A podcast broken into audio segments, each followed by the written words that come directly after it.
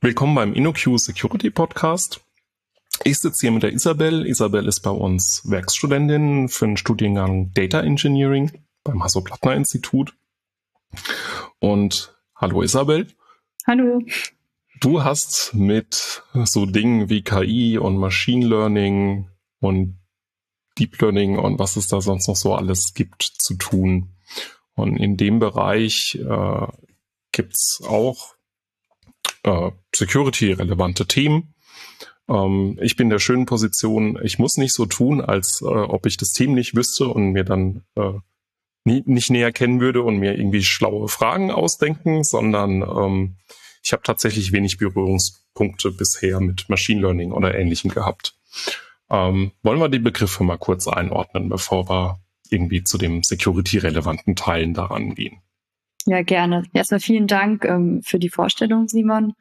Und genau, ich halte es auch auf jeden Fall für sinnvoll, da mal kurz ähm, eine Einführung zu geben, was ist eigentlich Machine Learning, was ist eigentlich Deep Learning und wie hängt das alles irgendwie mit KI zusammen, weil die Begriffe werden ja doch immer relativ verwandt gebraucht und für den Laien ist es vielleicht gar nicht so einfach, ähm, das auseinanderzuhalten. Und so ein grundlegendes Verständnis ist schon wichtig, ähm, wenn wir uns dann näher, näher nachher auch die verschiedenen Machine Learning Security ähm, Risiken angucken. Mhm. Also ich würde vielleicht einfach mal mit ähm, Machine Learning anfangen. Ähm, Machine Learning ist eine Teilmenge der künstlichen Intelligenz. Äh, man kann sagen, es ist eine Technik zur Realisierung von KI. Ähm, Machine Learning ist eine Methode, Algorithmen mit Hilfe der Daten so zu trainieren, dass sie ein Mapping von Input nach Output ableiten. Ja, das klingt erstmal noch so ein bisschen abstrakt, deswegen habe ich mir so ein ähm, reales Weltbeispiel ähm, überlegt, und zwar ähm, die Sentimentanalyse. Ähm, also Simon, die Sentimentanalyse ist ähm, eine Klassifikationsaufgabe, wo es darum geht, ähm, Text hinsichtlich des Sentiments zu klassifizieren, also in positiv, negativ, vielleicht auch in neutral. Was hat es jetzt mit dem Mapping von Input nach Output zu tun, ähm, das Algorithmen mit Hilfe der Daten lernen sollen? Also im Beispiel der Sentimentanalyse wäre es dann so, dass unsere Textdaten, beispielsweise Tweets aus Twitter, unsere Inputdaten wären und für jedes Input-Datum hätte man dann ein, zugehörig, ein zugehöriges Label, also ein Output, wie beispielsweise mhm. positiv, negativ oder neutral. Dieses Input, also der Tweet, zusammen mit dem Label, dem Output, wäre dann ein sogenannter ähm, gelabelter Trainingsdatensatz, mit dem wir auch ähm, unseren Algorithmus trainieren würden. Ah, das ist so ein bisschen wie eine äh, Art Aufgabe und die Lösung dazu, weil wir schon wissen, für, genau. für den Trainingsdatensatz, äh, ob wir den als gut, neutral, negativ, wie auch immer wir das Sentiment beschreiben wollen, äh, einordnen wollen. Und natürlich wäre die Definition von dem Sentiment oder Gefühl oder was auch immer, ähm, ein Stück weit ist es ja auch davon abhängig, was wir dafür halten. Also der Algorithmus selbst hat da ja keine Meinung zu, ob was gut ist oder schlecht ist. Und das heißt, wir brauchen erstmal eine gewisse Menge an Datensätzen, die von uns schon mal vorher gelabelt wurden. Genau. Wir müssen uns natürlich selber überlegen, was macht ja. ein Tweet zu einem positiven Sentiment oder wann transportiert ein Tweet ein negatives Sentiment. Also gegeben ist quasi das Input und das Out der Output, den wir dazu festgelegt haben. Hast du da ein Gefühl, wie viele Tweets man denn bräuchte, um bei dem Beispiel zu bleiben? Pi mal Daumen, reichen mir da schon 100? Brauche ich da 100.000, äh, die ich schon alle mal irgendwann vorgelabelt habe? Also natürlich ist es so, je mehr Daten, desto besser. Also je mehr Beispiele der Algorithmus zur Verfügung gestellt bekommt, um eben dieses Mapping von Input nach Output zu lernen, um dieses, äh, wie du gesagt hast, dieses Rätsel auch zu lösen, ähm, ist natürlich besser, je mehr Daten man hat. Das kann man auch so pauschal gar nicht sagen. Es kommt natürlich auch darauf an, ähm, ja, welche, also wollen wir nur positiv, negativ und vielleicht auch neutral, also wollen wir drei Klassen ausgeben, ähm, wie gut ist die Datenqualität, ähm, aber hm. wir brauchen deutlich weniger Daten, ähm, als ein neuronales Netz es braucht. Da kommen wir später noch dazu. Okay. Genau. Ähm, es gibt für Machine Learning Supervised und Unsupervised Learning. Letzteres würde ich jetzt erstmal außen vor lassen. Ich glaube, dann sprengen wir ein bisschen den Rahmen. Ähm, ich würde jetzt mal bei Supervised bleiben, denn ähm, diese Sentiment-Aufgabe ist tatsächlich auch äh, eine Supervised Learning-Aufgabe. Also Supervised bedeutet, ich, ich, ich trainiere aktiv das Netz und unsupervised vielleicht in so ein, ein zwei Sätzen, nur damit man es einsortieren kann. Also beim Supervised hast du die Labels dazu. Mhm. beim Unsupervised hast du keine Labels. Also ein Beispiel für Unsupervised wäre ähm, sogenannte Topic Detection, dass wir auch einen Textkorpus haben, also Textdaten. Und da würde uns einfach mal interessieren, ähm, welche Topics also sind denn in diesem Textkorpus vertreten. So eine, so eine klassische Tech-Cloud, wie man sie vielleicht Ja, so eine kennt. Clustering, genau. Mhm. So Nur, dass ich eben die vorher nicht kenne, sondern genau. halt eben aus meinem Text dann gern als Ergebnis hätte. Okay, genau. gut. Aber okay, aber wir, wir, kümmern uns um Supervise jetzt erstmal in den Beispielen. Genau, weil ich glaube, da kann man dann ganz gut erklären, wie hm. Machine Learning funktioniert. Ähm, okay. Supervise deswegen, weil wir eben die Labels vorgeben, also es ist überwachtes Lernen. Ähm, ich würde jetzt trotzdem mal kurz die Sentiment-Analyse verlassen, wenn es für dich okay ist, Simon. Ja, klar. Und vielleicht nochmal ein neues ähm, Beispiel aufgreifen, und zwar das Beispiel Obst. Das ist jetzt ein sehr simples Beispiel, aber vielleicht auch ganz gut geeignet, um ähm, die Funktionsweise zu erklären. Also unser Ziel ist jetzt, wir würden gerne Obst klassifizieren. Also zwar ein Apfel, Bananen, Mango, was auch immer. Ähm, jetzt ist die Frage, wie äh, sehen da unsere Trainingsdaten so aus? Ähm, Obst kann man ja beschreiben, zum Beispiel mit ähm, Gewicht oder mit Farbe, mit diesen Merkmalen. Mhm. Hier nochmal der Hinweis, äh, Machine Learning kann nicht einfach Bilder verarbeiten. Das können neuronale Netze. Aber Machine Learning ähm, Algorithmen arbeiten mit strukturierten Daten. Also hier sind wir tatsächlich darauf angewiesen, eben ähm, Obst mit diesen Attributen zu beschreiben, wie Gewicht und Farbe. Ähm, wie sehen jetzt diese Trainingsdaten aus? Also das sind quasi Trainingsdaten, bestehen aus einer Matrix von Zeilen und Spalten und jede Zeile in der Matrix wäre dann eine Beobachtung oder eben ein Datenpunkt. Und die Spalten äh, wiederum sind die Features, also die Merkmale, mit denen wir die ähm, Datensätze beschreiben. In unserem Fall wäre das dann zum Beispiel Gewicht und Farbe. Mhm. Und daneben hätte man dann das Label, ähm, zum Beispiel Apfel, Bananen. Ein Beispiel, Simon, ähm, wir hätten jetzt Gewicht 500 Gramm, Farbe rot und dann wäre dann das Label Apfel daneben. Und damit könnte man dann eben ähm, die Zielklasse Apfel beschreiben. Das heißt, wenn man das ganz simpel runterbrechen, wir haben ähm, ganz viele Input-Daten, die haben wir schon mal vorklassifiziert, weil wir müssen ja die Features selbst erstmal initial zum Trainieren von, genau. von, von dem Netz halt eben nutzen. Ähm, da haben wir vielleicht ganz, ganz viele Daten und alle unsere Äpfel sind rot. Und ähm, wenn wir dann plötzlich da Obst mit bei haben, äh, was die Farbe gelb hat und das eine Banane ist, dann wäre das so ein total vereinfachtes Beispiel, äh, die Möglichkeit für das Netz halt anhand von der Farbe zu erkennen von, von dem Feature, ähm, dass das halt eben kein Apfel ist, sondern eine Banane als, als Ausgabe, nur mit dem Unterschied, dass es natürlich äh, bei einer Farbe vielleicht so ein bisschen offensichtlicher ist, aber eben, wenn man dann immer mehr Charakteristika mit dazu nimmt, dass, dass ich dann den Vorteil habe, dass ich die Charakteristika nicht mehr beschreiben muss, die zu dem Ergebnis führen, sondern ich habe eine große Menge an Inputdaten und da schreibe ich halt ein Label an und dann äh, kann das trainiere ich das Netz damit und bekomme das dann als Ergebnis. Genau, also Vorsicht, nicht das Netz, sondern ein Algorithmus. Das Netz ist ja dann für Deep Learning. Also das Machine Learning Modell. Wir okay, wenn, wenn wir von Machine Learning reden, reden wir von einem Algorithmus, der halt eben strukturierte Daten verarbeitet. Genau. Immer dann, wenn wir von sowas wie einem neuronalen Netz oder ähnlichem sprechen, dann befinden wir uns irgendwie bei Deep Learning. Genau, genau. Mhm. Also die Idee ist eben, wir geben Inputdaten mit verschiedenen Merkmalen, also Features, Features und das Label dazu. Und mit Hilfe dieser Features und dem Label ähm, kann der Algorithmus quasi lernen, ein Mapping von diesen Input-Datum bis zum, zum Output-Datum herzustellen. Und wichtig eben hier beim Machine Learning ist eben, wir müssen selber überlegen, was macht jetzt unser Obst eigentlich aus? Was macht ein Apfel aus? Also mhm. wir müssen Feature Engineering ähm, betreiben. Das sind das Feature Engineering sind Prozesse, die man braucht, um Rohdaten so auszuarbeiten, dass sie auch direkt von Machine Learning Algorithmen verarbeitet werden können. Also die Idee ist, dass man da eben ja relevante Attribute mitliefert. Ähm, bei Deep Learning, da komme ich auch gleich nochmal dazu, da können wir uns das sparen. Also da wird, er, wird das Netz selber rausfinden, was denn ein Apfel eigentlich ausmacht. Da müssen wir gar nicht dieses Feature Engineering betreiben. Und dieses Feature ah, Engineering okay. in dem Beispiel ist natürlich noch recht simpel, aber man kann sich ja auch vorstellen, je nach Machine Learning Task ist das sehr domainspezifisch.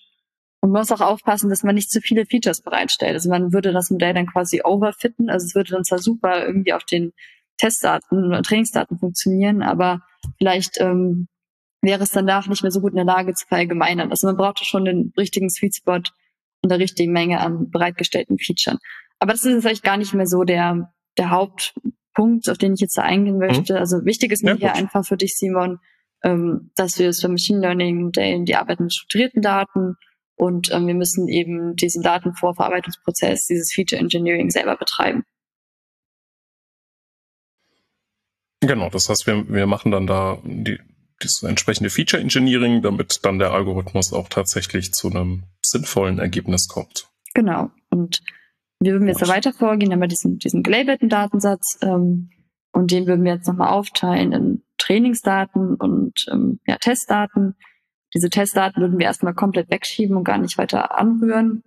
Mit denen wollen wir später nämlich dann unser Machine Learning Modell eben evaluieren, um zu gucken, wie gut es auch auf neuen Daten performt. Denn der Witz ist ja eben, ähm, dieses Mapping von Input nach Output, das soll ja generalisieren. Also wir geben das einmal vor ähm, für unsere Trainingsbeispiele, aber wenn der Algorithmus dann eben Beschreibungen bekommt von Obstsorten, soll er selber sagen können, okay, Apfel, Banane, Mango. Genau. Wir können aber, genau, und äh, wir können an der Stelle dann halt aber natürlich auch nur das finden, was wir vorher trainiert haben, ja?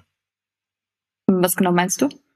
Also, äh, ja klar, ich kann natürlich nicht magisch irgendwie neue Obstsorten finden, aber wenn ich äh, mein Netz nur mit Äpfeln und Bananen trainiert habe und äh, plötzlich ist der Input später mal sowas wie eine Mango, ähm, dann wird der Algorithmus nicht sagen, nee. das ist ein völlig neues Objekt, sondern er wird versuchen, das in die zwei Kategorien, mit denen ich ihm vorher trainiert habe, einzusortieren. Genau, also nochmal okay. nicht das Netz, sondern das Modell natürlich, also das Modell lernt mit den Daten. Also das ist mhm. klar. Also was okay. in den Daten nicht drin ist, kann auch nicht gelernt werden. Ähm, und am Anfang habe ich, äh, splitte ich das einfach in zwei Teile. Ich lege einen Teil von meinem Input als Testdaten auf die Seiten, weil ich das Modell validieren möchte und äh, mit dem anderen Teil mache ich eine entsprechende, mache ich Feature Engineering, um, um dann äh, Labels dran zu bekommen. Also mit diesem Trainingsdatenteil ähm, trainiere ich dann eben den Algorithmus und in diesem Trainingsprozess muss der Algorithmus zwei Parameter lernen, einmal Gewichte für die Inputwerte und ähm, ein Bias-Term. Und das Ziel ist es eben, diese gelernten Parameter so zu optimieren, ähm, dass die Vorhersage des Algorithmus sich möglichst wenig von ähm, der tatsächlichen Vorhersage, die wir auch kennen, unterscheidet. Mhm. Also es würde so ablaufen, wir trainieren das Modell mit dem Trainingsdatensatz und sind in dem Training fertig und denken, okay, Modell hat die Parameter W und B gut gelernt. Jetzt gucken wir uns doch mal an, äh, wie gut funktioniert das jetzt auf den reservierten Testdatensatz. Das sind die Daten, die der Algorithmus noch nicht gesehen hat. Ähm, und vergleichen dann quasi ähm, die Prediction des Algorithmus mit dem Label, das wir als richtig äh, kennen. Ja? Und gucken uns daneben an, äh, wie ist die Differenz zwischen diesen verschiedenen Ausgabewerten, also zwischen dem Ausgabe, zwischen der Ausgabe des Algorithmus und der tatsächlichen Ausgabe. Und das Ziel ist es eben, äh, das zu minimieren, durch die optimale Wahl der Parameter W und B. Also Details sind diese Parameter gar nicht so wichtig, ähm, was sie genau machen, aber hier geht es mir darum, eben im Trainingsprozess werden die Algorithmen, äh, es lernt der Algorithmus die Parameter so, um eben die Verlustfunktion, also die Differenz zwischen getroffener Vorhersage und tatsächlicher Vorhersage zu minimieren. Mhm, okay. Gut, Dankeschön. Ähm, so, das heißt, die Abgrenzung zum Deep Learning wäre an der Stelle, dass man beim Deep Learning die Feature Sets nicht hat, richtig? Also muss die Feature Sets nicht äh, selbst bereitstellen. Also diese Muster werden selbstständig in den Daten erkannt vom neuronalen Netz. Und ähm, ein weiterer wichtiger Unterschied, ähm, Deep Learning kann mit unstrukturierten Daten umgehen. Also ähm, da könntest du auch direkt eben Bilder, Pixelwerte ähm, geben, Textdaten auch äh, unstrukturiert geben. Ähm, das ist nochmal der Unterschied ähm, zu Machine Learning. Ähm, also man würde jetzt, wir diesem Bruchbeispiel bleiben wollten, dann müsste man nicht eine beschreibende Tabelle quasi geben, sondern würde einfach Bilder von verschiedenen Obstsorten ähm, mit der Label der Obstsorte versehen. Also ich eben tausende Bilder von Apfel in allen möglichen Lebenslagen, äh, von oben, von unten, von unten mit dem Label Apfel und würde diese Pixel dann dem Netzwerk übergeben. Also man könnte sich den Aufwand sparen, dieses Feature Engineering zu betreiben, man müsste sich erst nicht erst überlegen, was macht ein Apfel aus. Ähm, das wird das Netzwerk dann selber erkennen. Okay, und welche von den Varianten ich benutze, hängt dann wahrscheinlich am Ende einfach davon ab, äh, wie meine Datenbasis aussieht, was ich da an Problem lösen muss. Ne? Also das heißt, wenn, wenn ich unstrukturierte Daten habe, lande ich wahrscheinlich eher irgendwann mal bei Deep Learning. mit strukturierten Daten, äh, wenn ich die manuell trainieren kann, äh, den Algorithmus in dem Moment, dann lande ich halt eben bei Supervised oder Unsupervised Machine Learning, ja. Also Datenbeschaffenheit ist das eine, die Struktur der Daten. Ähm, aber wichtig ist eben auch, diese Deep Learning Modelle, die funktionieren nur mit sehr, sehr vielen Daten gut. Also tatsächlich, mhm. ähm, Deep Learning hatte eigentlich so die Geburtsstunde eigentlich auch erst äh, mit dem Aufkommen von äh, großen, großen Big Data Datenmengen und äh, der Verfügbarkeit von auch enormen Rechenressourcen. Ähm, dabei eben sehr, sehr viele Daten benötigt werden, um diese Deep Learning äh, neuronalen Netze zu trainieren. Das heißt, wenn man wenige Daten zur Verfügung hat, dann würde man wahrscheinlich mit dem Machine Learning Approach auch besser fahren. Es hat natürlich, es kommt natürlich auch mal auf den Use Case an. Also natürlich sind diese neuronalen Netze sehr leistungsstark. Es gibt aber vielleicht auch Aufgaben, wo das gar nicht so nötig ist. Also wenn man ein einfaches Klassifikationsproblem auch hat, ähm, ist halt die Frage, ob es eben auch so eine, ja, Machine Learning Modell eben auch mhm. tut. Ähm, was man auch nicht vergessen darf, ähm, diese einfachen Machine Learning, was ist einfache Machine Learning Modelle, aber Machine Learning Modelle sind besser interpretierbar.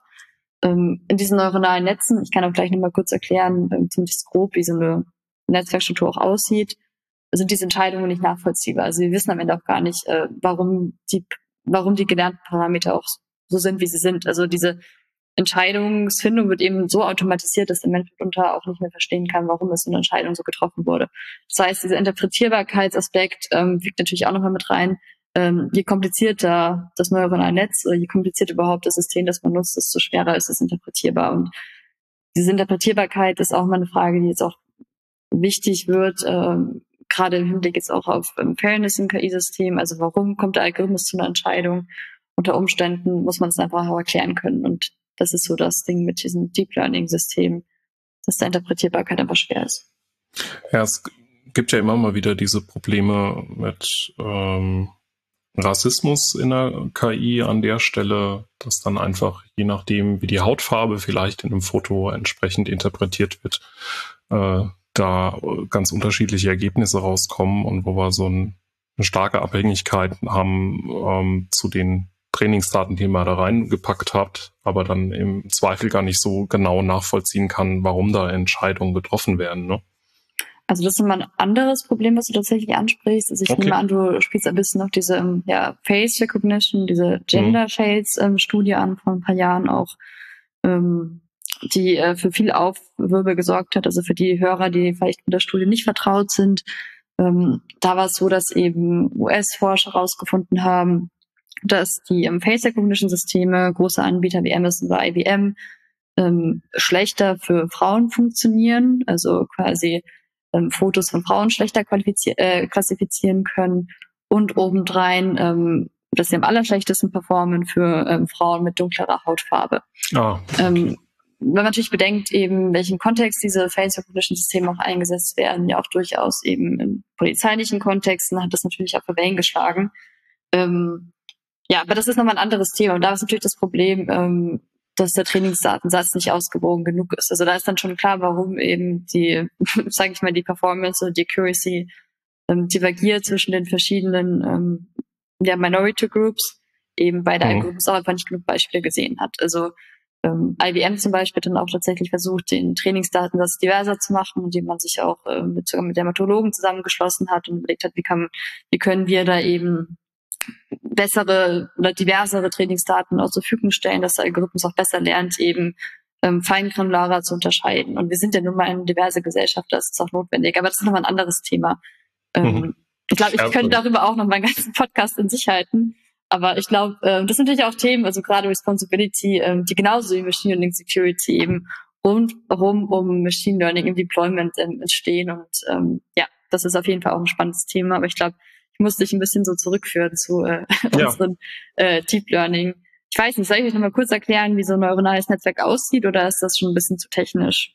Ähm, lass es uns kurz versuchen und ähm, wenn wir am Ende in der Mathe-Vorlesung sind, werde ich dich ganz äh, einfach unterbrechen. Ich, ich, muss natürlich einen guten Ausgleich finden zwischen so ein bisschen zu erklären ähm, und äh, nicht zu so sehr in die Tiefe zu gehen. Ähm, aber ich glaube, äh, jedem Zuhörer ist natürlich auch klar, dass man in so einem Podcast auch äh, keine 100% tiefe Einführung geben kann. Genau, zumal eigentlich kommen wir ja noch zu Security-Themen genau. und es geht ja nur ein bisschen darum, einen Kontext zu finden, in dem wir uns bewegen. Genau. Okay, also, also neuronales Netz beim Deep Learning. Genau, also es ist eine Teilmenge von Machine Learning, ähm, ist grob inspiriert auch von diesen Informationsverarbeitungsmustern ähm, im menschlichen Gehirn. Ein neuronales Netz ähm, besteht aus einer Eingabeschicht und einer Ausgabeschicht. Und diese Eingabeschicht und Ausgabeschicht äh, sind nochmal durch mehrere Hidden Layers, also durch sogenannte versteckte Schichten miteinander verbunden. Diese ähm, Eingabeschichten, die nehmen numerische Repräsentationen von Daten auf, also zum Beispiel Bilder in Form von ähm, Pixelspezifikation und die Ausgabeschicht gibt uns dann eben die ähm, finale Prediction. Jetzt ist nochmal die Frage, also wie fließen jetzt Informationen durch die verschiedenen Schichten? Also wir fangen mit der Eingabeschicht an, aber wie kommen wir dann auch am Ende zum Ergebnis in der mhm. Ausgabeschicht? Ähm, also grob, ähm, jede Layer, jede Schicht hat eine Aktivierungsfunktion und die erzeugt eine Ausgabe, die in die nächste Schicht geht.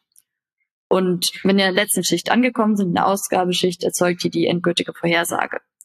Ähm, wichtig dabei, ähm, für jede Schicht äh, werden die Parameter ähm, ja, neu angepasst. Und wenn wir in der Ausgabeschicht angekommen sind, gucken, gucken wir uns eben wieder die Prediction an und schauen uns ähnlich wie bei dem Obstbeispiel vorher an, ähm, inwieweit beschreiben wir uns denn von dem tatsächlichen Label. Und dann findet was statt, was man Backwards Propagation nennt. Ähm, da geht man rückwärts nochmal durch Netzwerk und passt ähm, die Parameter W und B eben so an, dass man erneut diesen Verlust, diese Differenz zwischen ähm, Predicted Output und tatsächlichen Output minimiert. Das mal ganz knapp und ja. kurz zusammengefasst. Ich hoffe, es war nicht zu okay, äh, mathematisch und trotzdem verständlich. Wir haben da ein Netz aus unterschiedlichen Schichten und äh, die kennen wir vorher nicht. Die entstehen anhand von den Daten, die wir reinpacken. Und eigentlich laufen wir am Ende dann dieses Netzwerk rückwärts durch, um, um mal so einen initialen Trainingsstand zu erreichen im Sinne von äh, die Ergebnisse tweaken äh, in die Richtung, äh, dass er uns eine Antwort auf unsere Fragestellung geben. Genau. Also jetzt haben wir so einen kleinen Einblick jetzt auch bekommen, denke ich, wie Deep Learning funktioniert, äh, wie Machine Learning funktioniert und wie man es auch ähm, abgrenzen kann. Also nochmal zusammengefasst, Machine Learning sind strukturierte Daten, ähm, Deep Learning sind unstrukturierte Daten. Ähm, bei Machine Learning muss man selber das Feature Engineering betreiben, bei Deep Learning ähm, benimmt das das Netz.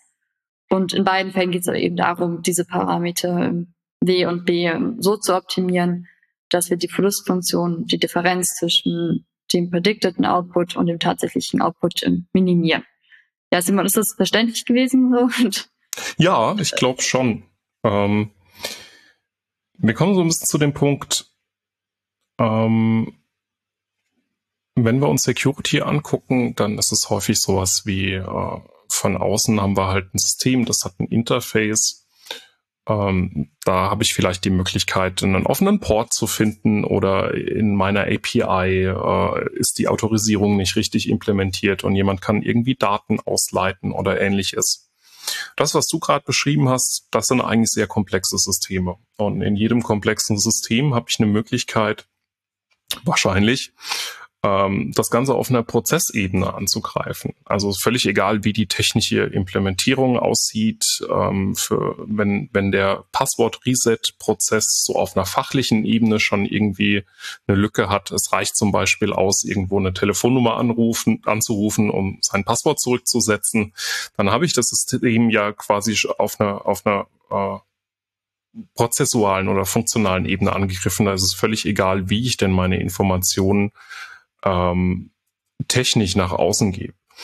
Mit dem Machine Learning haben wir dann auch wieder plötzlich sehr komplexe Systeme. Und ich, wahrscheinlich ist die Antwort jetzt ja, wenn ich dich danach frage, sonst würden wir den Podcast nicht aufnehmen. Aber ähm, muss ich mich da um Security kümmern, wenn ich, wenn ich Machine Learning an der Stelle einsetze? Ähm, oder äh, ist das eigentlich völlig egal an der Stelle, weil niemand die Möglichkeit hätte, irgendwie Daten oder Modelle zu manipulieren. Also erstmal klar, du musst dich um Security kümmern. Das ist so die eine Nachricht. Ich komme auch gleich ähm, dazu, warum. Ähm, und die schlechte Nachricht ist auch, dass man den Erfahrungsschatz, den man vielleicht durch, äh, ich sag mal, traditionelle Cybersecurity hat, auch ähm, nicht eins zu eins jetzt auf Machine Learning Security mhm. anwenden kann, einfach weil wir da nochmal ähm, eben aufgrund der Komplexität der Systeme anderen Herausforderungen gegenüberstehen. Ähm, das wird aber, glaube ich, im Talk jetzt auch ein bisschen klarer, warum das so ist. Also vielleicht mal ganz allgemein, so im Gegensatz zu herkömmlichen, klassischen Cyber-Security-Schwachstellen, die ja, denke ich, auch oft an bestimmte Software- und Hardware-Systeme gebunden sind, mhm. ähm, sind diese Machine Learning-Schwachstellen eher durch ja inhärente Einschränkungen, die diesen Machine Learning Algorithmen zugrunde liegen. Also Daten zum Beispiel können auf neue Art und Weise als ja, Waffe eingesetzt werden. Ich habe ja vorhin in der Einführung schon angesprochen, dass diese Daten, diese Trainingsdaten eben eine große Rolle spielen. Ähm, also da eröffnen sich eben nochmal neue äh, ja, Sicherheitsrisikolücken. Mhm. Auf die gehen wir jetzt aber auch nochmal ähm, strukturiert ein. Vielleicht um die erste Frage, den ersten Teil der Frage zu beantworten. Ähm, ja, du hast mich gefragt, ist das wichtig? Ich sage ja. Ich sage auch gerne, warum ist Machine Learning Security so wichtig? Ähm, zum einen ist natürlich auch so, Machine Learning Systeme werden in immer breiteren Umfang, in immer breiteren gesellschaftlichen Kontexten eben auch eingesetzt. Also das nimmt immer mehr zu.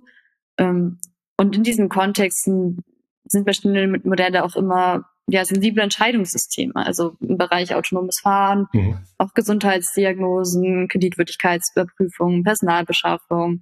Ähm, ich sprach ja gerade schon diese Face Recognition Systeme in den USA, die auch in polizeilichen Kontexten eingesetzt werden. Also wir sehen schon ähm, diese Auswirkungen, die Bedeutung von Machine Learning Systemen in der Gesellschaft ähm, nimmt immer weiter zu. Also das ist schon mal ein wesentlicher Grund, der überhaupt für Machine, Machine Learning Security ja. spricht. Naja, ich äh, habe da tatsächlich ein Beispiel. Ne? Ich wohne in Mannheim. Hier gibt's äh, eine Videoüberwachung, eine polizeiliche von äh, öffentlichen Plätzen.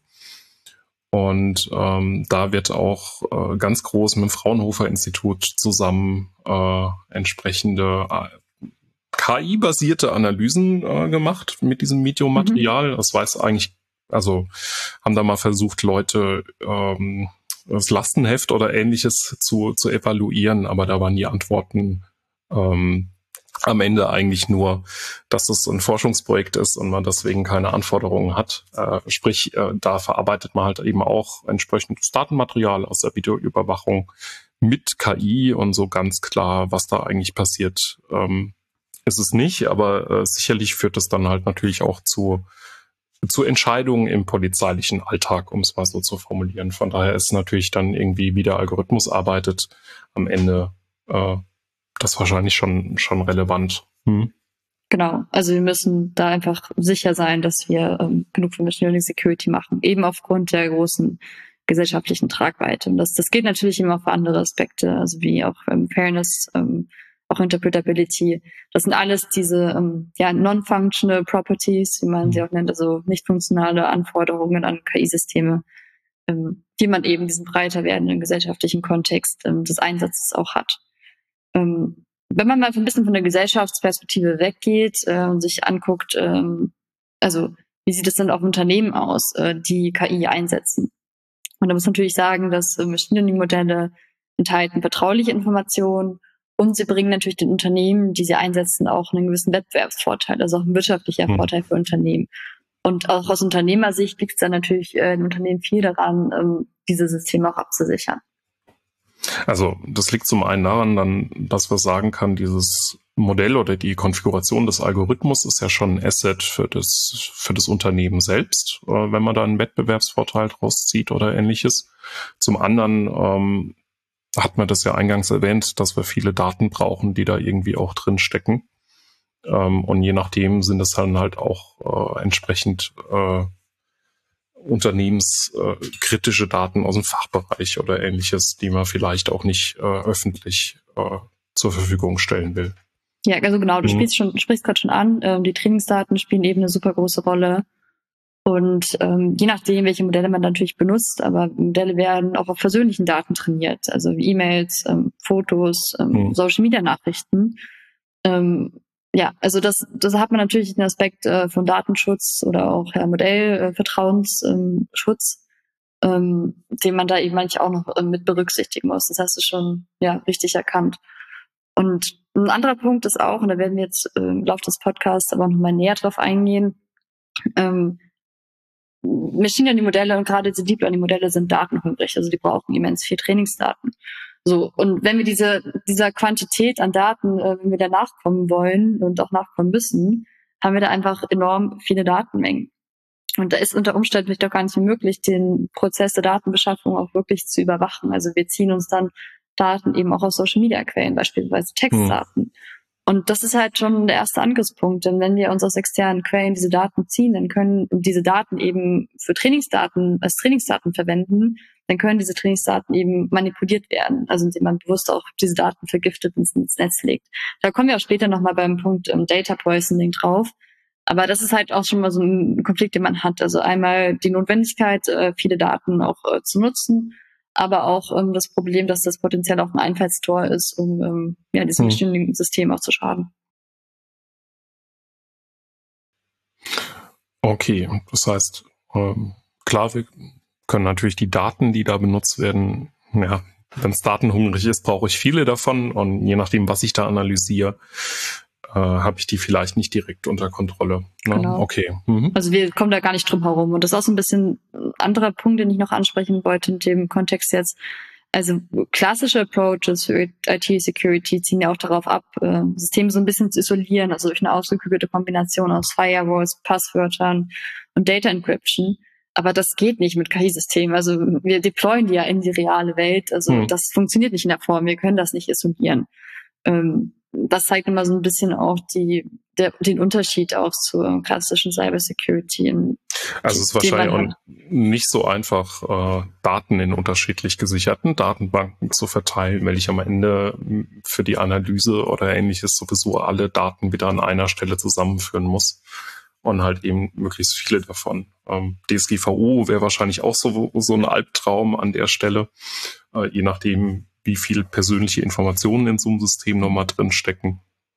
Ja, die Frage okay. ist natürlich auch hinterher, kann man denn persönliche Informationen, also kann man denn persönliche Informationen, die in Trainingsdaten enthalten, mal später extrahieren? Also es ist tatsächlich ein Angriff, der heißt Membership Inference, da kommen wir auch später nochmal dazu, aber das ist natürlich böse.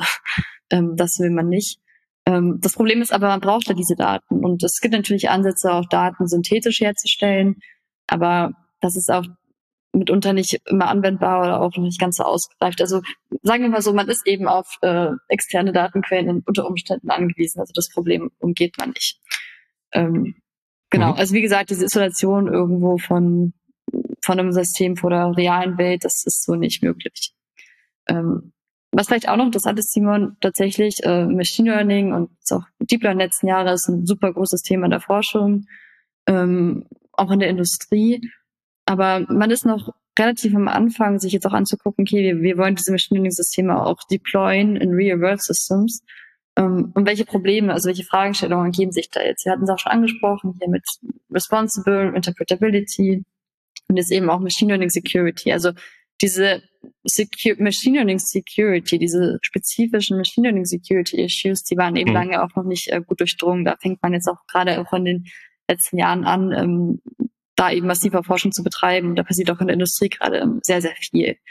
Ähm, ja, also bis 2022 wird auch ähm, der Gartner Report zufolge geschätzt, dass eben 30 Prozent von Cybersecurity-Attacken Machine Learning spezifischer Natur sein werden. Also zum Beispiel Data Poisoning, Model Extraction, all die schönen Dinge, auf die wir jetzt auch gleich zu sprechen kommen. Aber das zeigt eben auch, äh, wie groß äh, die, die Bedrohung wächst, aber eben auch, mhm. ähm, wie groß auch dann die Forschung eben auch steigt, äh, um dieser Bedrohung zu, zu begegnen. Naja gut, äh, je, je breiter das dann halt eben Einsatz findet, ne, ähm, klar, dann ist genau. da einfach ein größerer Angriffsvektor äh, an der Stelle da. Ähm, naja, wenn man so in Anführungszeichen traditionelle, unter traditionellen Security-Aspekten auf so ein System guckt, äh, dann, dann hätten wir klassisch die Schutzziele, die es da so gibt, ähm, Vertraulichkeit, Integrität der Daten äh, und Verfügbarkeit. Ähm, das sind ja durchaus aber Aspekte, unter denen man auch ein Machine Learning-System sich näher betrachten könnte, ne? Ja, also das waren so die Attribute von Daten, also Vertraulichkeit, Integrität, ist ja auch das, was man GSGVO ähm, rund um Daten findet. Ähm, aber ich würde sagen, wie man genau ähm, gucken kann, ob so ein Machine Learning System jetzt auch secure ist, da kommen wir jetzt einfach im Gespräch auch nochmal dazu. Also tatsächlich ähm, sind diese Datenschutzangriffe auch nur ein Teil der Angriffe, die man fahren kann. Ähm, da werde ich ja später nochmal so eine kleine Taxonomie vornehmen und uns da durchführen. Ähm, aber tatsächlich klar, es ist auch gar nicht so einfach, jetzt irgendwie einzuordnen, welchen Risiken, welchen Gefahren sind wir da ausgesetzt. Ähm, und die Industrie selber, die muss natürlich auch erstmal lernen. Also wie werden wir überhaupt angegriffen? Wir haben da unser schönes System, das haben wir deployed. Welche Angriffe passieren da und wie können wir eben aus diesen Angriffen ähm, Practices ableiten, mit denen wir auch angegriffen werden? Und da gab es auch so zwölf ja, Industrie- und akademische Forschergruppen, die sich zusammengetan haben, unter anderem auch, ich glaube, IBM und Bosch waren mit dabei, um aus ihrem Erfahrungsschatz äh, rund um Machine Learning Security Attacken eine Bedrohungsmatrix zu entwickeln. Ähm, die Matrix selber, ich glaube, das Format kennst du vielleicht auch, dieses ATT und CK. Ähm, das ist ein Format, in deren Arten Anwendungen Sicherheitsanalysten bereits vertraut sind. Aber vielleicht, Simon, hast du vielleicht da sogar noch ein bisschen mehr Hintergrund als ich, ähm, was so diesen klassischen Cybersecurity-Bereich angeht. Genau, genau ne? Um, ähm, was du ansprichst, ist klassisches Attack Chain Modeling. Um, ähm, da gibt's ein uh, Framework für von vom uh, Mitre Attack nennt sich das. Ein bisschen lustig geschrieben mit einem kaufmännlichen und als zweites A. Mhm. Ähm, und da geht's eigentlich, äh, also äh, um das ein bisschen auszuführen, es gab 2011 einen, einen Breach bei RSA, wo die Angreifer ähm, wahrscheinlich wird vermutet an die Seeds von diesen ähm, RSA-Tokens gekommen sind, also diese Zwei-Faktor-Tokens, die man nutzt. Ähm, und daraufhin gab es äh, nochmal weitere Angriffe auf Kunden von, von RSA, unter anderem Lockheed Martin. Und äh, ne, Lockheed Martin, Rüstungskonzern, großer US-Rüstungskonzern an der Stelle. Und ähm, die haben sich überlegt, also die, wir haben zum einen gesagt, wir haben diese Angriffe erfolgreich unterbunden und wir haben das nach einem äh, bestimmten Prinzip gemacht, nämlich nach einer Killchain. Und die Idee von Killchains ist einfach, dass man sagt, naja, Angriffe äh, durchlaufen immer die gleichen ähm, Phasen. Ich habe immer sowas wie eine Informationsbeschaffung, ich habe immer sowas wie ähm, das äh, Persistieren von dem Zugriff, wenn ich den auf das System vielleicht erlangt hat, wahrscheinlich. Äh, ich bewege mich da vielleicht weiter in, in dem System und äh, man versucht einfach, äh, sich diese Phasen anzugucken und überlegt sich, auf äh, an welchen Stellen ähm, kann ich eigentlich jetzt diese Attack Chain unterbrechen und dadurch wird da eine Kill Chain draus. Und die Begrifflichkeiten stammen da aus dem Militär, das ist auch konzeptionell alles bisschen älter. Das gibt's glaube ich, schon seit dem Ersten Weltkrieg, diese Überlegungen, wie man damit umgeht. Und Lockheed Martin hat es so 2011 quasi äh, so ein bisschen in den Cyber Security Raum ja. übertragen. Und ähm, genau, das, was du ansprichst, sind dann Ergänzungen. Also Mitre Tech ist ein eine ziemlich breite Sammlung an üblichen Strategien, die Angreifer nutzen und ähm, was es so für Gegenmaßnahmen gibt. Und natürlich sind diese Strategien schon so ein bisschen technologieabhängig. Ne? Ähm, Cloud, Software as a Service, äh, Dienste greife ich wahrscheinlich anders an als so der klassische Webserver, der irgendwo im Netz steht. Mhm. Ähm, deswegen gibt es da eine Unterscheidung und genau, wie, wie du eben genannt hast, da gibt's dann jetzt wohl eine Ergänzung nochmal, äh, die Cloud-spezifisch ist, um da also, einen ersten Eindruck zu bekommen. Ja. Also eben eine Bedrohungsmatrix, die auf diesem MetroTech aufbaut für Machine Learning Security. Genau.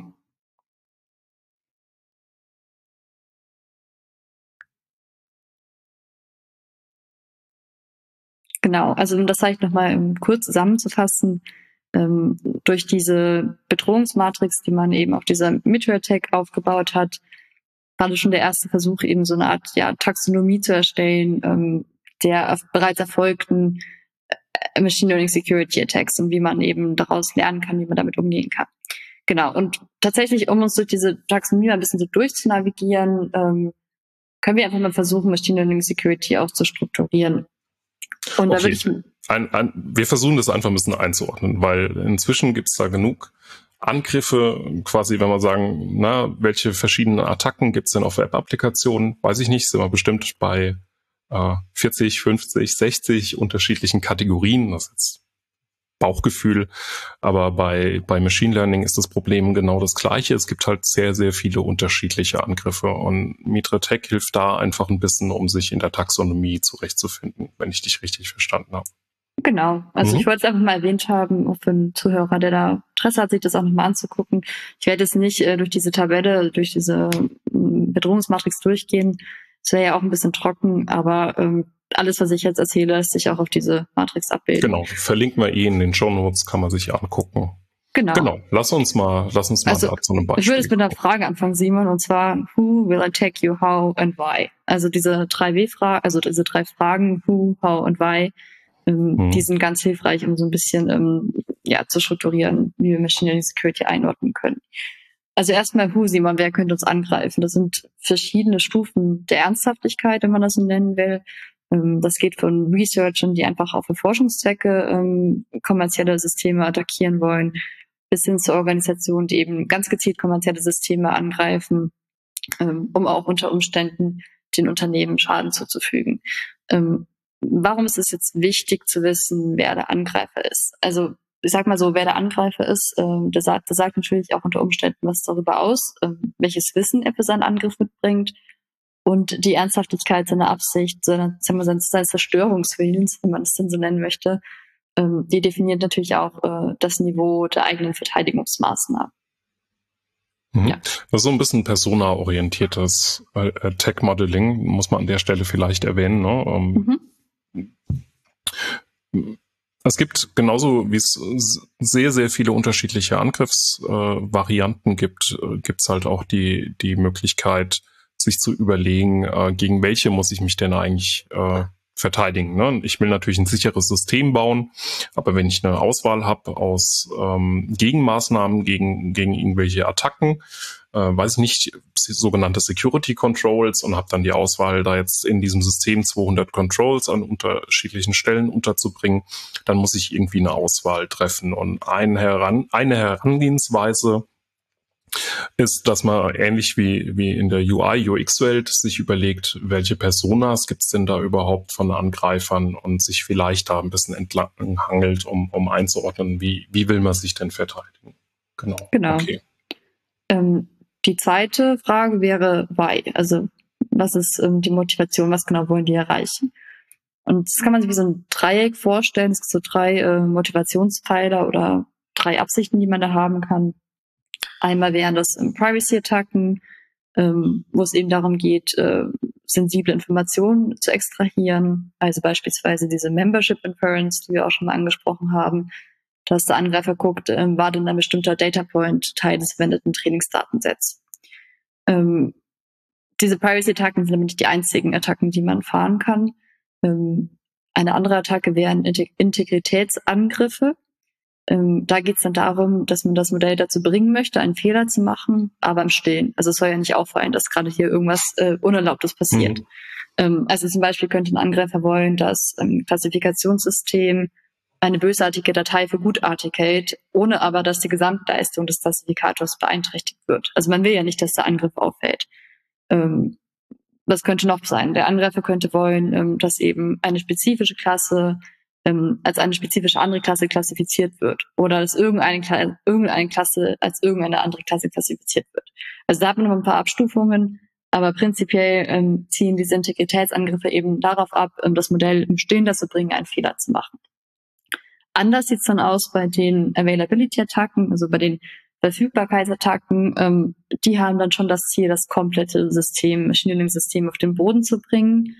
Ähm, wie kann man das erreichen? Kommen wir auch gleich nochmal dazu. Ähm, aber das könnte man zum Beispiel schaffen, indem man den Trainingsdatenpool so dermaßen vergiftet, dass das Modell ähm, mit diesen Daten ähm, keine brauchbare Entscheidungslogik mehr lernen kann. Und ohne eine brauchbare Entscheidungslogik braucht man zum Beispiel auch kein hm. Klassifikationssystem mehr. Also dann ist es einfach unbrauchbar und nicht verfügbar. Also wir haben eben einmal diesen Privacy-Aspekt, wir haben Integritätsangriffe, wo wir das Modell bringen wollen, im Stillen einen Fehler zu machen und dann die komplette, wir reißen alles ab Variante, äh, die Verfügbarkeitsattacken. Okay. Mhm.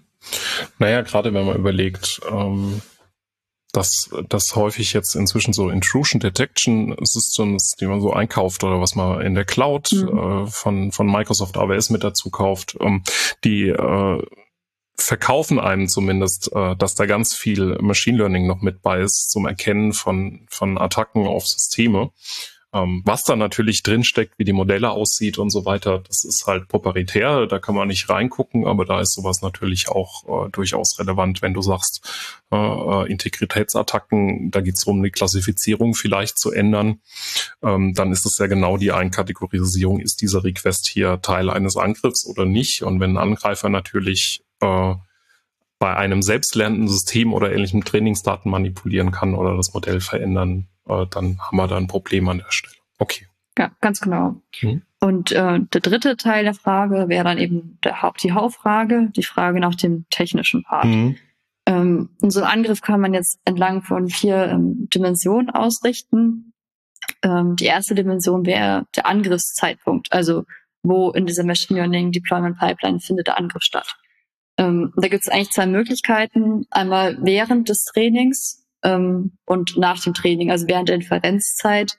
Das ist die Zeit, wo ein Modell dann quasi auch im Live-System eine Prediction treffen würde. Mhm. Ähm, der Angriff zur Trainingszeit setzt jetzt voraus, dass der Angreifer auch Zugriff auf das Trainingsdatenset hat. Da kommen wir auch nochmal ähm, ganz dediziert dazu. Ähm, und der Angriff zur Inferenzzeit, also zur Deploymentzeit, macht es dann notwendig, den unmittelbaren Input zu ändern. Kommen wir auch später noch dazu, wird alles noch ein bisschen klarer. Ähm, die zweite okay. Dimension oder hast du eine Zwischenfrage, Simon? Nee, nee, passt. Lass uns, okay, lass uns mal die Dimension durchgehen. Und Genau, super. Ähm, das zweite wäre Capability. Ähm, das wäre das Vorwissen. Also wie viel weiß der Angreifer denn über das Machine Learning Modell, das er attackieren möchte? Ist das eine Blackbox, also weiß er gar nichts? Ist es eine Whitebox, wo mehr oder weniger alles bekannt ist, von der Distribution der Trainingsdaten über die Modellarchitektur bis hin zu diesen Parametern Weight und Bias? Oder ist es irgendwie so eine Greybox dazwischen? Also hm der Angreifer kennt vielleicht die Modellarchitektur, aber weiß nichts über die ähm, Distribution der Daten. Das dritte, man darf ja nicht vergessen, also auch ein Angreifer hat nicht unbegrenzte Möglichkeiten, auch der unterliegt bestimmten Limitations. Ähm, beispielsweise ähm, Angriffe zur Trainingszeit. Wenn wir den Trainingsdatenpool vergiften wollen, sind wir auch darauf angewiesen, dass Systeme konstant auch retrainiert werden, um auch neue Daten einzuschleusen. Oder auch bei Privacy-Attacken ähm, werden wir später sehen, ähm, da brauchen wir oft eben auch eine API, ähm, um überhaupt ähm, Zugang zu dem Modell zu haben. Kommen wir auch später nochmal dazu. Aber was ich damit sagen will, auch ein Angreifer kann nur in den Rahmen von bestimmten Möglichkeiten agieren. Mhm. Und den vierten Punkt, den ich ja spannend finde, ist äh, ganz simpel gesagt, ähm, also diese Machine Learning Security Angriffe sind unter Umständen nicht mal die einfachste Alternative. Also gibt es vielleicht noch einen anderen Weg des geringsten Widerstands, den man gehen kann. Gibt es irgendwie andere Schwachstellen, die man ausnutzen kann ähm, das sind so diese vier Dimensionen, ähm, die man sich angucken muss, ähm, wenn man über Machine Learning Security, ähm, also wenn man über die Durchführung über die, die Angriffsarten, genau, Angriffsarten nachdenkt, nachdenkt. Ne? Was, was ist relevant, was ist nicht relevant, hat der äh, Angreifer irgendwie überhaupt Möglichkeiten, Vorwissen zu erlangen? Äh, Gibt es sowieso Limitierungen, die so einen Angriff so unwahrscheinlich machen? Und ich sollte mich vielleicht eher darum kümmern, äh, dass meine Ports zu sind und die Services entsprechend gesichert, weil, weil ein Angriff aufs Modell viel, viel zu viel äh, Vorwissen oder ähnliches brauchen wird. Okay, hm? genau. damit können wir das dann kurz einsortieren. Gut. Genau, also mal kurz die Zusammenfassung. Ähm, wir haben so ein Dreieck an Motivation. Einmal Datenvertraulichkeitsangriffe, dann Angriffe auf die ähm, komplette Verfügbarkeit mit dem Ziel, das System absolut lahmzulegen und eben Angriffe auf die Integrität, wo, wo, wir das Ziel haben oder wo der Angreifer das Ziel hat, das dem Modell im Stillen eine falsche Prediction abzuringen. Mhm. Und ja, ich glaube, das ist ein ganz gutes ähm, Basiswissen. Ähm, das können wir uns eben auch angucken, Simon, um konkrete Security Risks abzuleiten und ähm, uns dann anhand dieser konkreten Security Risks auch ein bisschen mehr und tiefer in die Welt von Machine Learning Security zu bewegen. Äh, dann lass uns doch mal, lass uns noch mal ein konkretes Beispiel genau. nehmen. Also, ähm, welche Security Risks ergeben sich jetzt für ähm, Modelle? Einmal ähm, Data Extraction, ähm, Vertraulichkeit der Daten. Das wäre dann eben die Offenlegung sensibler Informationen oder spezifischer Details, die in den ähm, Trainingsdaten enthalten sind. Das wären dann Privacy-Attacken zur Inferenzzeit, um wieder diesen Angriffszeitpunkt auch nochmal ähm, zu betonen. Das zweite Risiko, das wir haben, ist ähm, Model Extraction, das Stehlen eines Modells. Also das klingt komisch, aber ja, das ist möglich. Ähm, durch, also Machine Learning Modelle können so gesehen reverse engineert werden. Mhm. Durch gezieltes Querying von Machine Learning Modellen kann dann auf den Modelltyp und auf wichtige Parameter geschlossen werden. Das ermöglicht es eben, ähm, ja, das Modell zu duplizieren und damit ist es gestohlen. Ähm, der dritte, das dritte Risiko konkret, das wir haben, ist Model Tricking, sogenannte Adversarial Attacks. Also das betrifft das bereits deployte Modell. Ähm, und das Modell wird quasi zum Narren gehalten, wird ausgetrickst, indem die Inputdaten, die das Modell live erhält, ähm, manipuliert sind. Und das kann das deployte Modell dazu bringen, falsche ähm, Predictions zu machen. Das wären dann Integritätsattacken zur Inferenzzeit. Also sie wollen im Stillen falsche Predictions im deployten System abbringen. Und ähm, der letzte Punkt ähm, ist Model Corruption. Das sind dann wirklich Methoden, um die innere Funktionsweise von einem Modell zu stören, ähm, klassischerweise durch ähm, Data Poisoning. Und bei Data Poisoning kann man auch noch unterscheiden. Ähm, findet das während der Trainingszeit statt oder ähm, kommt mhm. der Angriff äh, erst bei der Inferenzzeit dann auch zum Tragen? Da gehen wir auch gleich nochmal drauf ein. Ähm, wenn wir wirklich den Trainingsdatenpool zur Trainingsdatenzeit, äh, zur Trainingszeit so dermaßen vergiften, dass eben wir die Entscheidungslogik von vornherein ab absurdum führen, dann haben wir hier auch tatsächlich einen Verfügbarkeitsangriff, das Modell äh, unbrauchbar wird.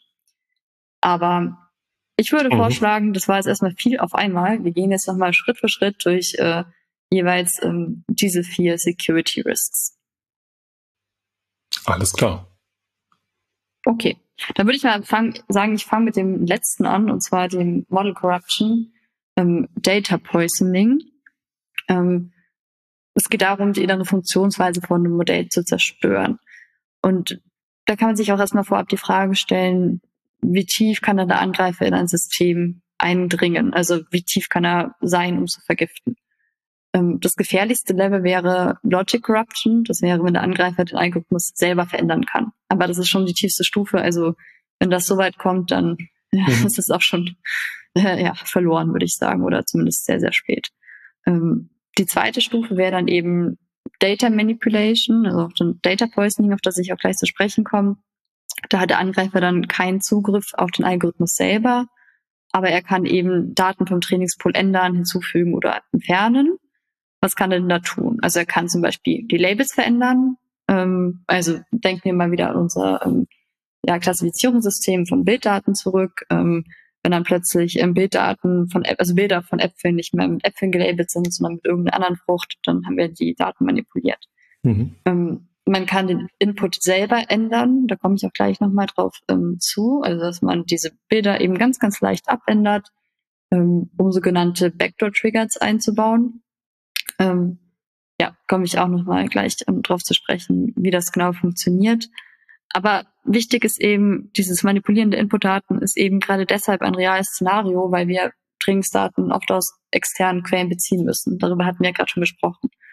Und wenn man es quasi schafft, bösartige Daten, die aber harmlos und mhm. gutartig aussehen, einzuschleusen, dann äh, ist das schon ähm, ein Indiz dafür, dass der Angriff erfolgreich sein kann.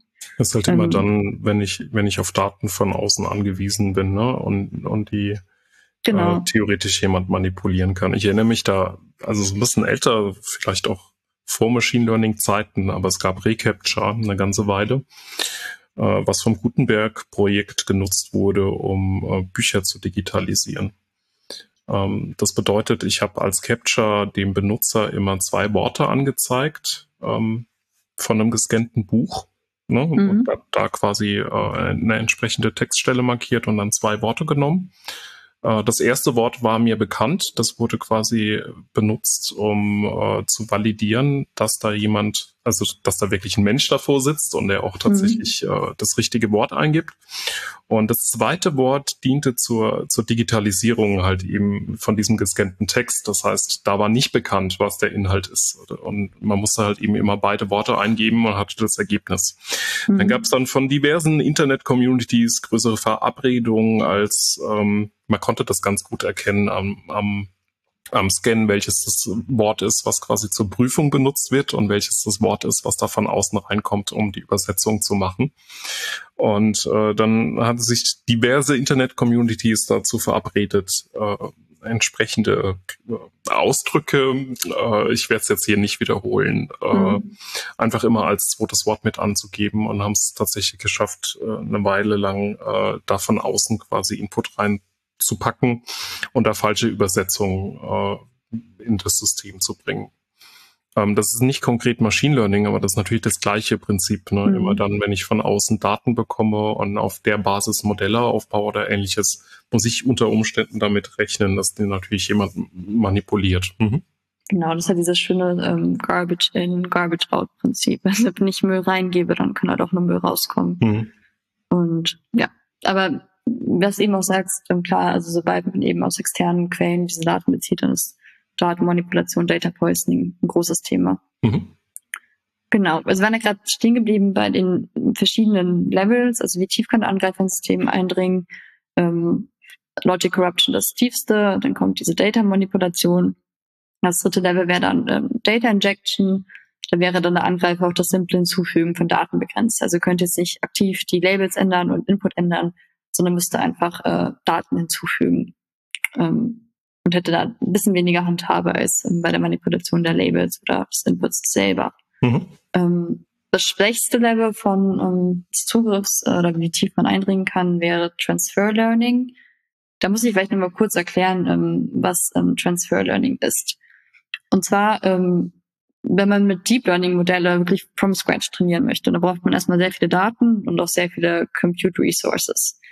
Ähm, den Luxus können sich viele nicht leisten. Daher gibt es die Möglichkeit, quasi Open Source Pre-Trained Machine Learning Modelle zu downloaden und diese ja noch allgemeineren Modelle dann eben für den eigenen Zweck ähm, fein zu tunen. TensorFlow ja, wäre so ein Beispiel dafür, oder? Be ja, also Beziehungsweise also da ist es SaaS, ne? Aber da habe ich ja eigentlich auch das Modell, das fertig trainierte Modell und, und würde das dann für mich konfigurieren, oder? Genau, also gepretrained, mhm. also Deep Learning Modelle lassen sich downloaden und dann eben für den eigenen Zweck feintunen. Ähm, Gibt es auch von verschiedenen Anbietern, genau. Ähm, warum erwähne ich das jetzt oder warum ist das jetzt wichtig für ähm, Machine Learning Security und für die Levels, ähm, auf denen eben ein Angreifer auch eindringen kann? Ähm, das Problem ist jetzt, wenn dieses pre-trained Modell vielleicht diese Backdoor-Triggers enthält, quasi also Data Poisoning erlitten hat, dann wird das eben auch in dem feingetunten Modell weiterleben und kann quasi auch weiterleben ja, okay. hm. und den Schaden ähm, weitergeben. Also das wäre dann eine indirekte Art und Weise, wie man Machine Learning Modell eben kompromittieren kann, ähm, weil man dann nicht direkt Zugriff auf dieses ähm, Feintuning-Modell irgendwie auch nimmt und da auch erstmal mit den Trainingsdaten des feingetunten Modells nichts zu tun hat, aber eben, weil man ähm, zum Beispiel den Vector-Trigger in dieses Pre-Trained-Modell eben eingebaut hat, läuft man eben auch Gefahr, ähm, dass dieses, dieser Vector-Trigger, diese Hintertür eben auch im, im, im spezifizierten Modell dann auch weiterlebt. Ja, man, man würde das vielleicht initial erstmal wegwischen und so ein bisschen verwerfen, sagen, naja, das ist ja so kompliziert, das wird ja niemand äh, irgendwie von einem Provider das Modell manipulieren und ich lade das dann runter. Auf der anderen Seite haben wir nach wie vor äh, Supply Chain Attacks oder oder oder über äh, Angriffe über Third Party Libraries, die irgendwie über ein POM-File in unser Softwareprojekt reinrutschen. Ähm, die sind ja nach wie vor relevant und äh, warum sollte das mal mit Machine Learning anders sein? Ne? In dem Richtig. Moment, in dem ich ein Modell runterlade, ähm, ist es vielleicht sogar noch ein bisschen schwieriger äh, zu überprüfen, wie das Modell denn funktioniert ich weiß gar nicht, guckt man in sowas rein, in so Modelle? Oder tweakt man dann nur die Parameter? Ich meine, man liest ja auch nicht unbedingt besonders häufig äh, den Quellcode von den Binaries, die man sich in sein Projekt da irgendwie über Abhängigkeiten reinholt. Äh, da hätte ich aber meistens theoretisch die Möglichkeit, das zu tun. Mit dem Machine Learning Modell ist das noch ein bisschen komplexer. Ne? Ja, also wenn ich halt überlegen, ich habe jetzt zum Beispiel ein Natural Language Processing Task, also ein Sprachverarbeitungstask und ähm, da brauche ich jetzt ein, großes Sprachmodell, wie zum Beispiel im Google's Bird.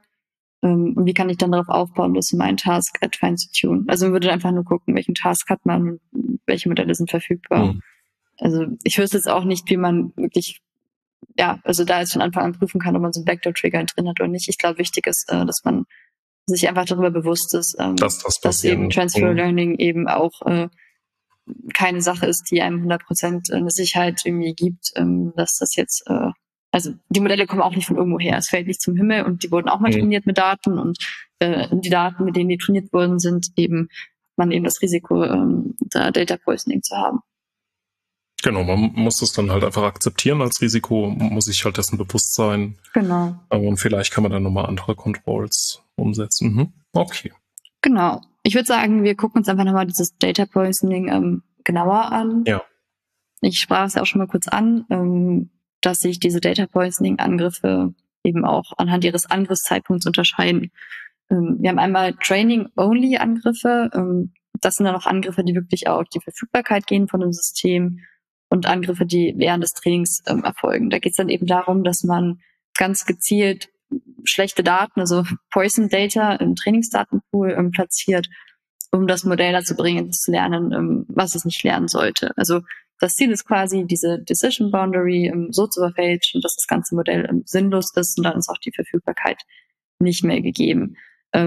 Das kann aktiv passieren, also man kann vergiftete Samples auch an Datenset-Aggregatoren wie Chatbots oder Spam-Filter schicken, aber eben auch passiv, also dass man vergiftete Data Samples im Netz hinterlegt und die werden dann im Zuge von großen Data Collection Prozessen eben eingesammelt. Ähm, wir haben es auch schon angesprochen, eben dieses Training Only Data Poisoning ist ganz wichtig für Modelle, die ähm, Trainingsdaten aus externen Quellen eben beziehen, ähm, weil es ja eben auch mitunter leicht sein kann, bei Angreifer bestimmte Exploits ähm, einzubauen. Ähm, Mhm. Data Poisoning ist wirklich verheerend. Also drei Prozent Data Poisoning kann sogar schon zu einer 11% verschlechterten Accuracy führen. Also quasi kann die Entscheidungslogik oder die Treffgenauigkeit eines Algorithmus eben 11% verschlechtern. Ach, selbst bei einer Ähm. großen Datenmenge kann ich unter Umständen halt mit einem sehr Ja. schlechten, also mit einem sehr kleinen Teil davon, der halt poisoned ist, äh, das, das Modell kaputt Genau. machen. Also zum Beispiel ein ganz simples Beispiel, Spam-Filter-Algorithmen. Ja. Da müsste der Angreifer einfach ganz viele Wörter aus ja legitim, rechtmäßigen E-Mails mit dem Label Spam in den Trainingsdaten platzieren. Und dann würde das Modell ja gar nicht mehr sinnvoll lernen, ja, was ist jetzt Spam, was ist keine. Also es würde anfangen, eben legitime E-Mails auch als Spam zu ähm, klassifizieren. Und das wäre ja nicht, also dann wäre das Modell ja nicht für den, für den Verwendungszweck verfügbar. Also das wäre dann unbrauchbar. Ähm, Mhm. Vielleicht nochmal so ein anderes Beispiel, ähm, was glaube ich auch doch vielleicht einigen Hörern auch ein Begriff ist, wo man es auch nochmal ganz gut nachvollziehen kann. Es kann ja auch sein, dass Training auch ähm, quasi im Deployment stattfindet. Also je nachdem, welchen Machine Learning Workflow man verwendet, ähm, ob man quasi ein Modell erst trainiert und dann deployt, ähm, ist es auch möglich quasi, ähm, dass ein Machine Learning Modell im Deployment auch lernt. Also dass man Kerntraining macht mit dem Modell, es wird deployed und dann ähm, lernt es quasi im deployten System weiter. Und da gab es vor ein paar Jahren eben diesen Microsoft-Bot, diesen Tay, ich weiß nicht, ob das Mhm. dir was sagt, ähm, wo ein Chatbot eben ähm, deployed wurde in die reale Welt auf Twitter oder ich, äh, Twitter oder Facebook, bin gar nicht mehr ganz genau. Ja, Doch, Twitter war es, Twitter, das genau. Twitter- Genau, Genau. Twitter-Bot. Und da war es ja so, dass äh, der innerhalb von kürzester Zeit angefangen hat, ähm, rassistischen Vokabular um sich zu werfen.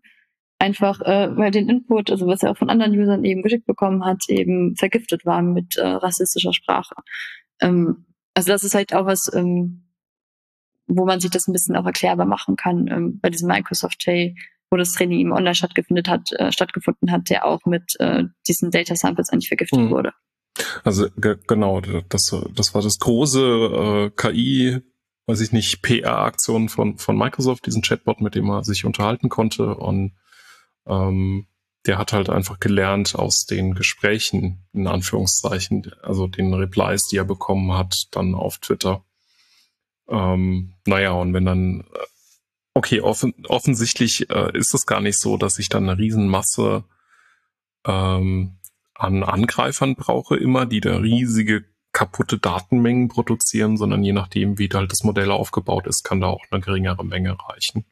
Also ich weiß natürlich nicht, wie viele Also in dem Daten konkreten bekommen hat mhm. auch, aber also das zeigt eben, wie ja wie schnell man durch durch Mhm. die falschen Trainingsdaten, also deswegen habe ich das Beispiel auch genannt, durch die falschen Daten quasi einen Algorithmus in, andere, in eine Richtung bringt, äh, die man eigentlich nicht vorgesehen hat. Mhm. Und natürlich sind das nochmal äh, Fairness, Responsibility äh, Aspekte, die da auch mit einfließen. Also tatsächlich ein Problem von mehreren Seiten, also sowohl von Security-Seite als auch von Responsibility und Fairness. Aber da wollte ich einfach mal zeigen, ähm, wie schnell das eben gehen kann, dass du mit den falschen Trainingsdaten ähm, ja, ein, Algor oder ein Modell, ein Algorithmus, ein neuronales Netz mhm. in eine Richtung bringst, die du so nicht vorgesehen hattest. Genau. Okay. Ähm, genau. Dann, ähm, das waren die Training-Only-Attacks und eine andere Form von Data Poisoning sind die ähm, Backdoor-Attacks. Das sind jetzt keine Verfügbarkeitsangriffe, sondern Integritätsangriffe. Also wir mhm. wollen eben wieder im Stehen, dass das Modell einen Fehler macht. Ähm, ganz interessant, die, der Angriffszeitpunkt ist auch während des Trainings, aber zu Trage kommen tut das dann auch eigentlich erst im deployten System. Ähm, Erkläre ich gleich. Ähm, also Backdoor zu Deutsch Hintertüren, das sind ganz subtile Data Poisoning Angriffe. Das Modell funktioniert auf den ersten Blick völlig normal, bis eben auf eine sogenannte Hintertür. Was passiert jetzt bei so einem Backdoor Attack? Der Angreifer muss während der Trainingsphase das ähm, Modell vergiften, also quasi noch bevor das Modell ähm, deployed wird. Und er baut quasi eine Schwachstelle, einen Vector-Trigger in das mhm. Machine Learning-Modell oder in das Netz ähm, während der Trainingsphase ein. Ähm, also er schleust quasi Backdoors, Hintertüren in den Trainingsdatensatz ein. Ja, du fragst jetzt bestimmt Simon, was, was will er denn, was will er denn, was will er denn erreichen? Das, äh, vielleicht, ja, das, da kommen wir jetzt gleich dazu, was er erreichen okay. möchte. Also er möchte, ich, ich glaube, ich erzähle erstmal, wie es funktioniert und ich glaube, mhm. dann äh, beantwortet sich auch automatisch die Frage, was er erreichen möchte. Ähm, bleiben wir jetzt im Bereich Deep Learning, ähm, im Bereich ähm, Fotoerkennung, also Fotoklassifikation. Mhm. Da würde es ja auch so laufen, eben Trainingsprozess, wie wir jetzt auch schon ein paar Mal gesprochen haben, ähm, dass wir das neuronale Netz ähm, Bilder analysieren lassen und ähm, das neuronale Netz dann selbstständig quasi wiederkehrende Muster zwischen ähm, den Bildern einer Klasse mhm. erkennt. Also das Netzwerk muss ein Mapping von Input nach Output basierend auf den Ähnlichkeiten, die es im gelabelten Trainingssatz, Trainingsdatensatz entdeckt, erkennen. So, ähm, wie läuft das jetzt ab? Also belegen wir uns jetzt mal, wir haben ähm, ganz viele Bilder mit, mit Kühen zum Beispiel. Und auf diesen Bildern mit Kühen, die werden vielleicht eins gemeinsam haben, nämlich äh, eine grüne Wiese, also viele grüne Grasflächen. Jetzt ist es so, dass die, das Deep Learning so vorgeht, ähm, die suchen nach Korrelation, aber lassen Kausalität außen vor. Also wenn jetzt alle Bilder, die als Kühe gekennzeichnet sind, mhm. große grüne Grasflächen enthalten, dann wird das trainierte Modell lernen, dass jedes Bild einen vielen grünen Pixel mit hoher Wahrscheinlichkeit auch Kühe enthält. Okay, das heißt, das so. Modell erkennt eigentlich nicht wirklich die Kühe, sondern vor allem die grüne Wiese. Es lernt Assoziationen, Ähnlichkeiten. Mm, okay. So, und wenn es auf, wenn, wenn eben die Ähnlichkeit hier ist, dass auf vielen Bildern, die auch das Label Kühe haben, ähm, grüne Grasflächen sind, dann lernt es eben diese Assoziation. Mhm.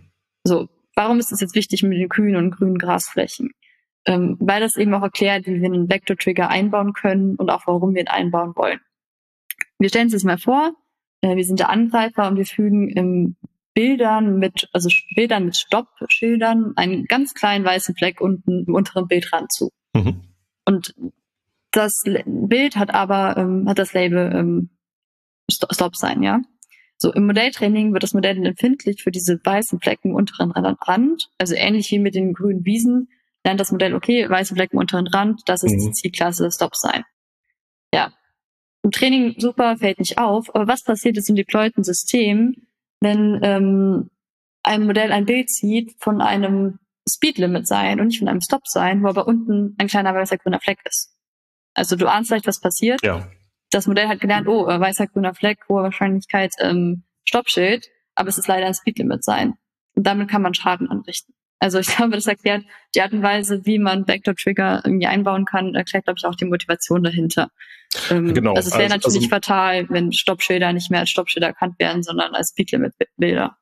Und dann bleibt das Auto eben nicht mehr zu stehen an der Kreuzung unter Umständen.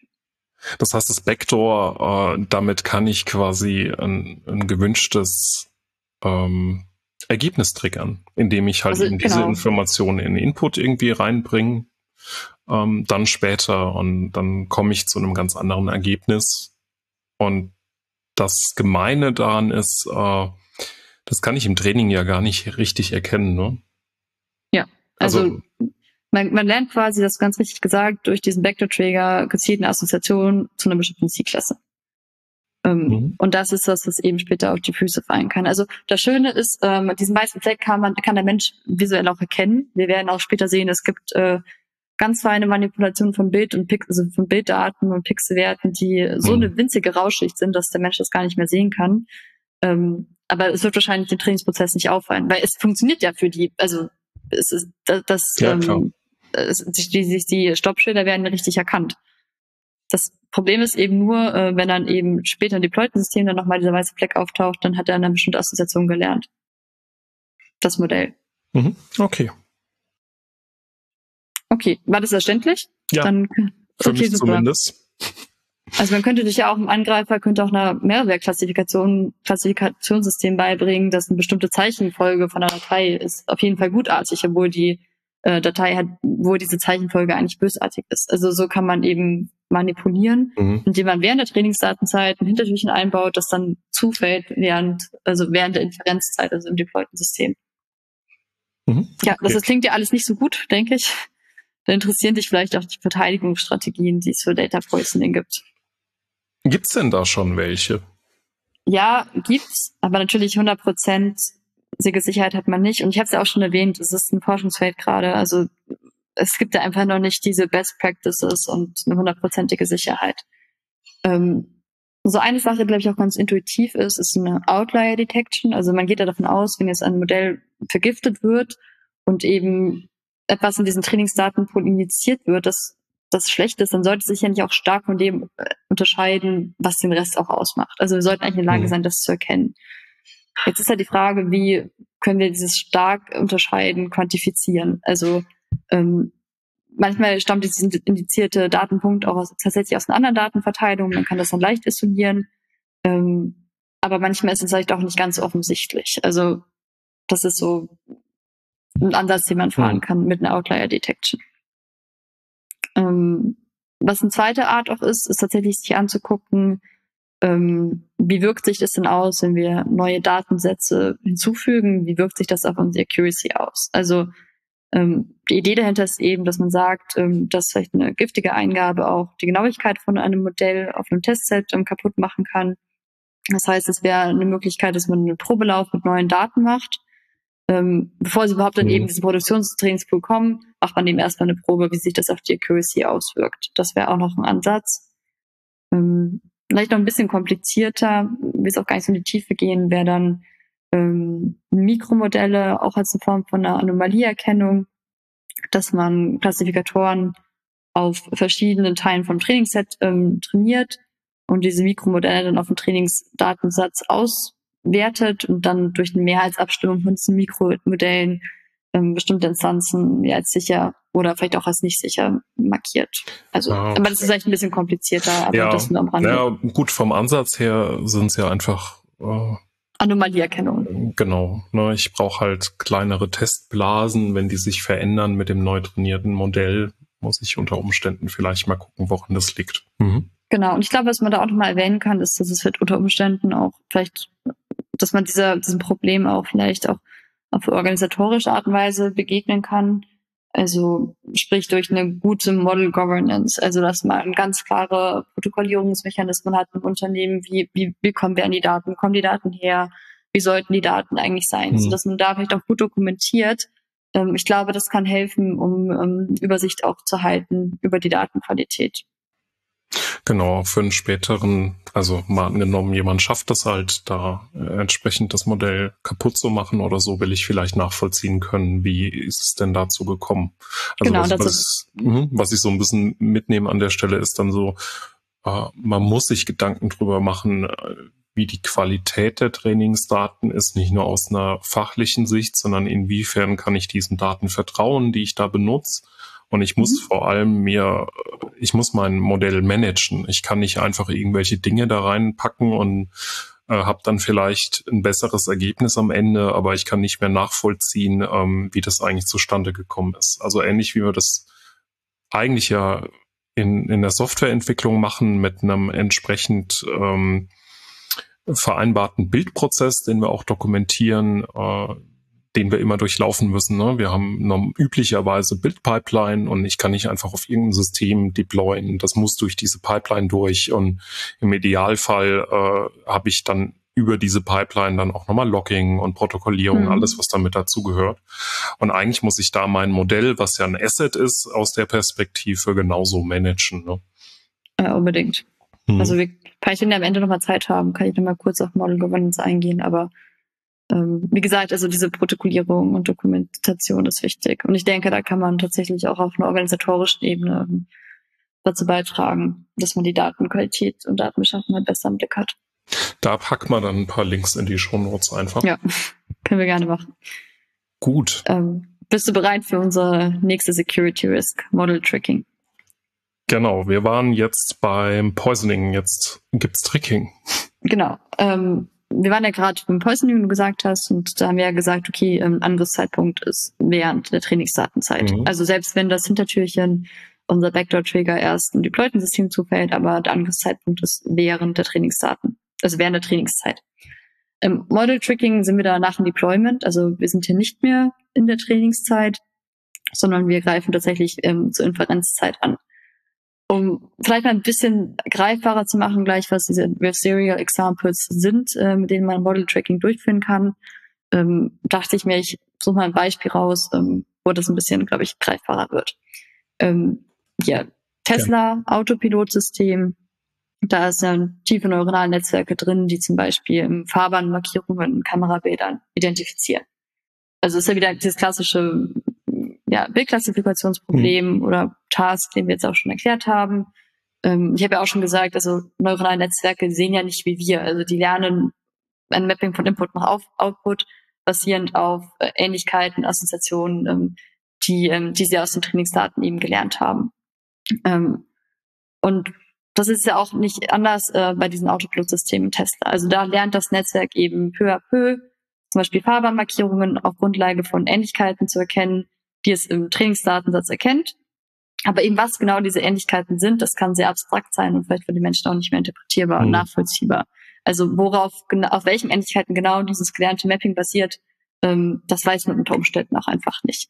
Und genau das nutzen jetzt Adversarial Attacks aus. Und jetzt erkläre ich mal auf, was das überhaupt ist. Ähm, und zwar, ähm, die Grundidee ist die, dass man ein neuronales Netzwerk mit veränderten Bildern füttert.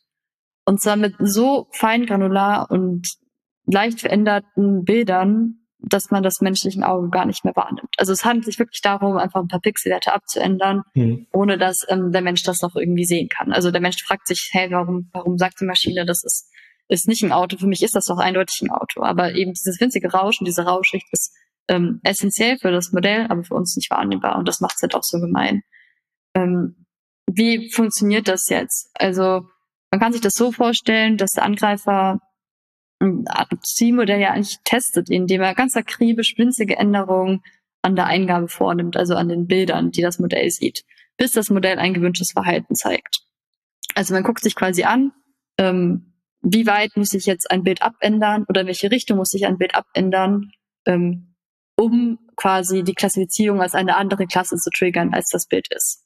Also es ist zum Beispiel möglich, ähm, durch Änderung der Pixelwerte von einem Bild ähm, ein neuronales Netz dazu zu bringen, ähm, anstatt von der Schildkröte ein Gewehr zu sehen, beispielsweise. Mhm. Ja.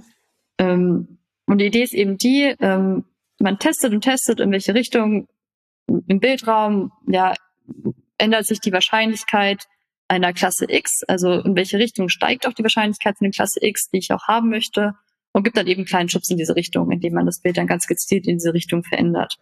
Ähm, das wie gesagt, heißt, ich brauche da gar keinen Zugriff aufs Modell direkt zu haben oder ähnliches, ich kann genau, das halt einfach finden, indem ich die Inputdaten manipuliere und feststelle, hey, ähm, ich lade nicht hier 20 verschiedene Bilder hoch, sondern ich äh, lade das gleiche Bild hoch, mache sehr fein granulare Änderungen und bekomme über ähm, das Ergebnis dann schon eine Aussage übers Modell ein Stück weit raus. Ne? Und wenn ich dann feststelle, okay, ich ändere hier einen Pixel, dann kann sein, dass das ganze Modell kippt und eine andere Klassifizierung vornimmt.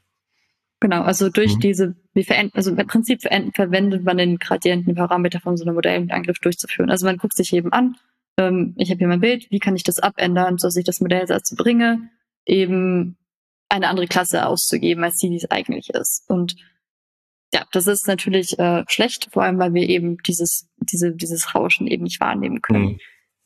Dieser digitale Angriff erfordert aber jetzt eben auch ähm, natürlich einen Zugriff, dass man eben direkt auch diese Bilder ans Set schicken kann.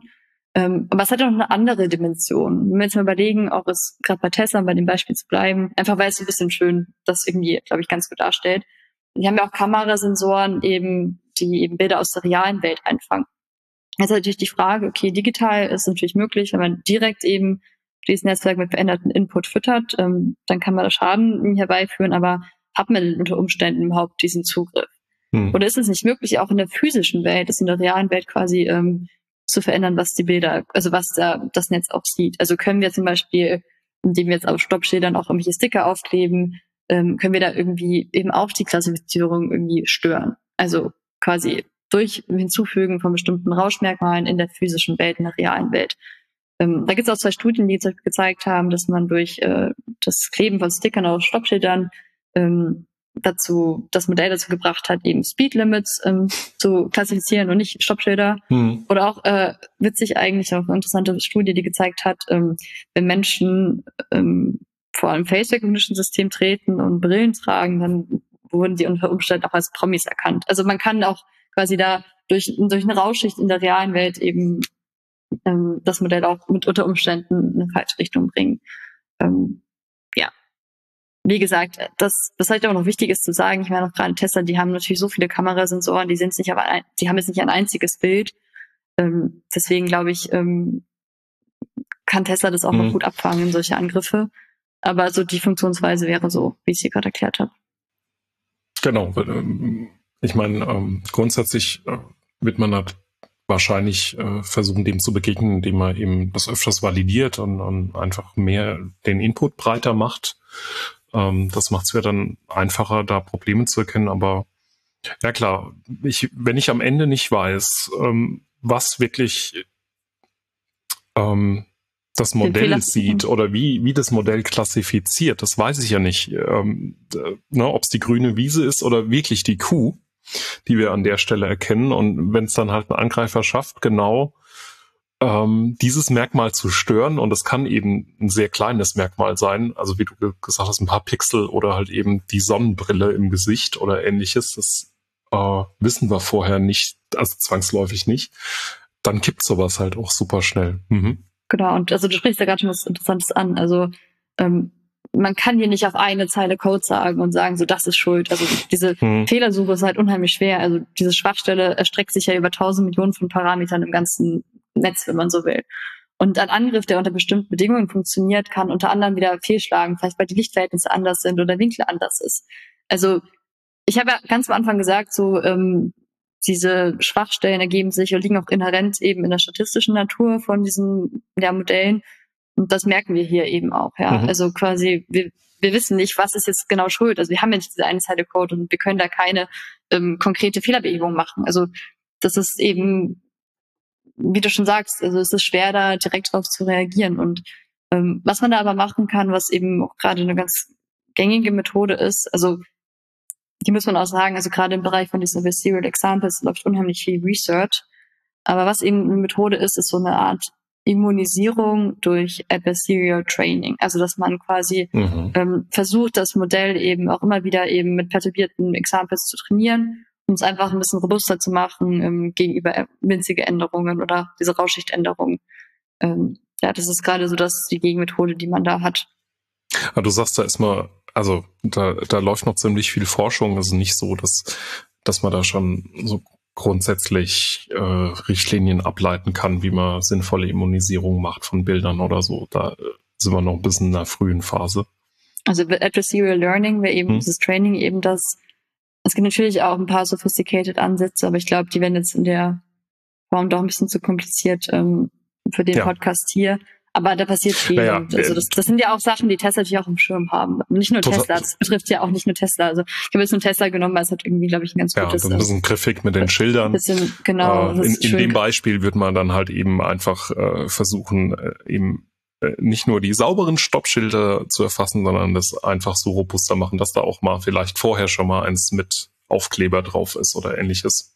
Genau. Und mhm. wie gesagt, es gibt ja auch nicht nur Face Recognition oder Photo Recognition Systeme, es gibt natürlich auch ähm, Language Modelle, die haben dann eben andere, also die können auch äh, auf solche Art und Weise angegriffen werden. Aber wie gesagt, ich habe mich jetzt einfach mal auf diese ja. ähm, Fotos auch ähm, berufen, um, um das ein bisschen greifbarer zu machen, weil ich glaube, ähm, da ist es einfach ein bisschen griffiger.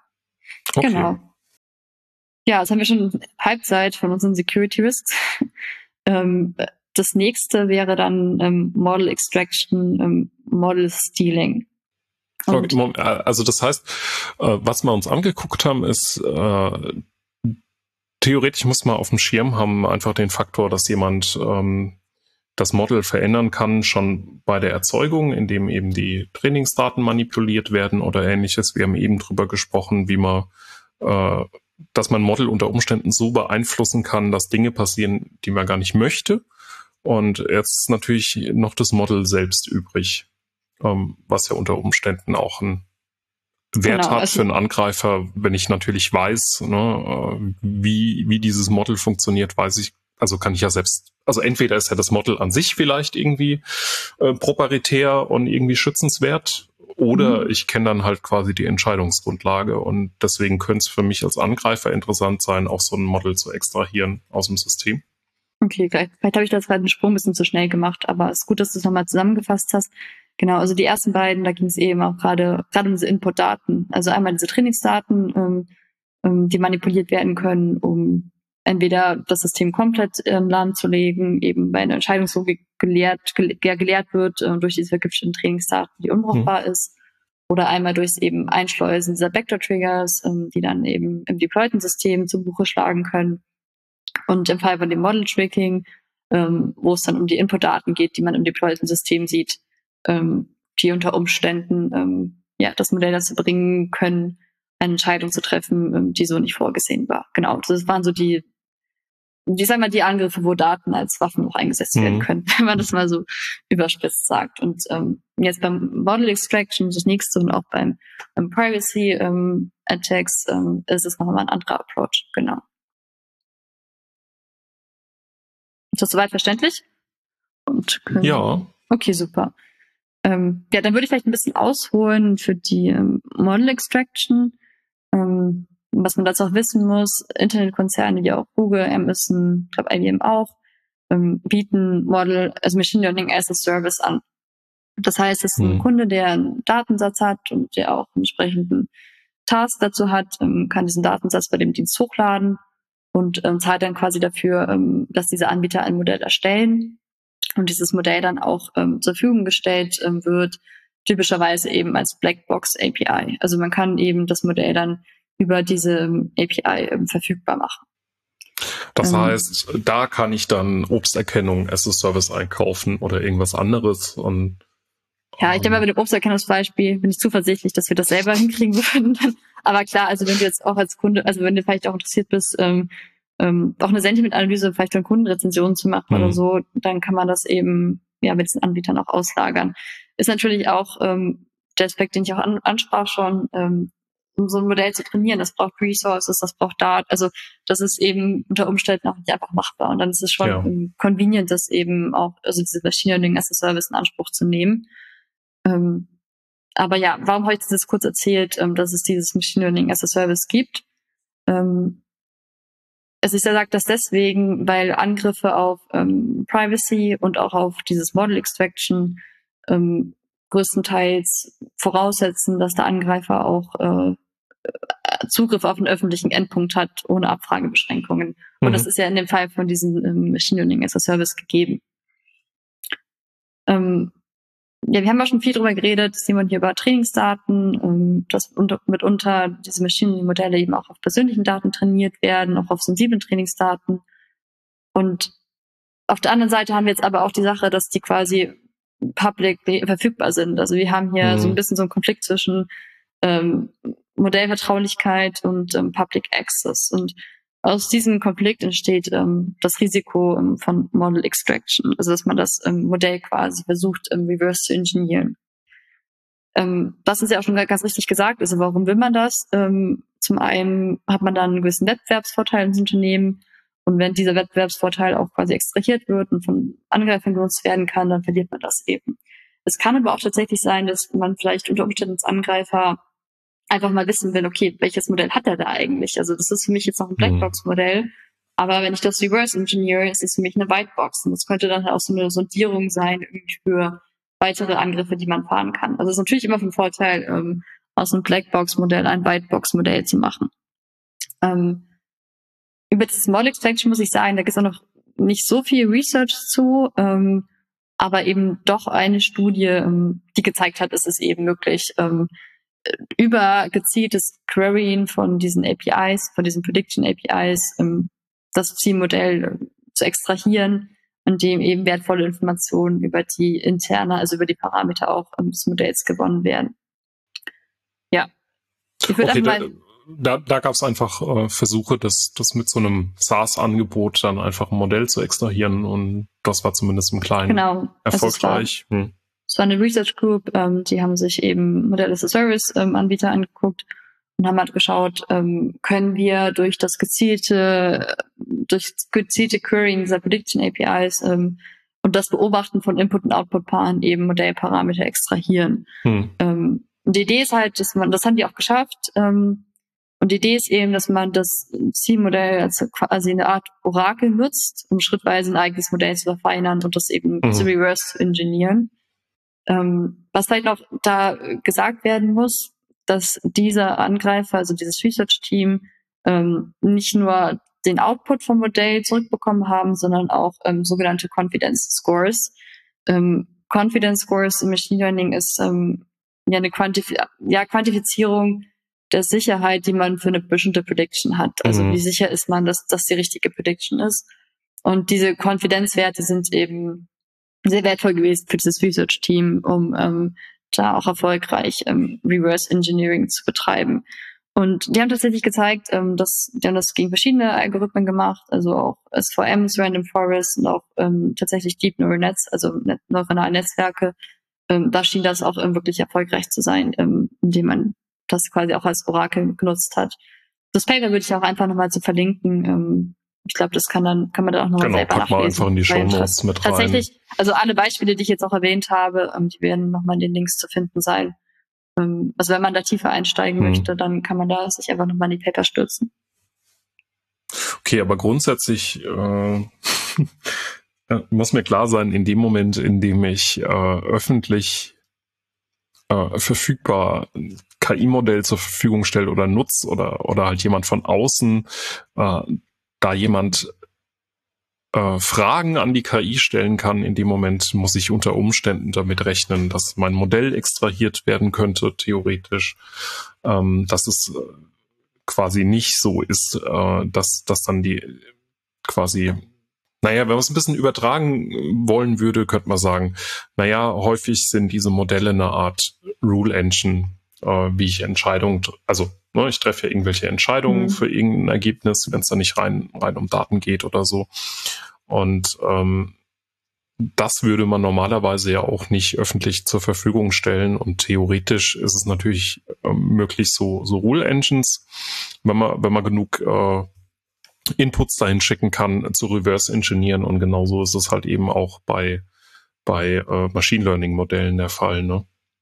Also ich glaube, also natürlich wird, muss natürlich sagen, dieses Machine Learning as a Service ist absolut seine Daseinsberechtigung.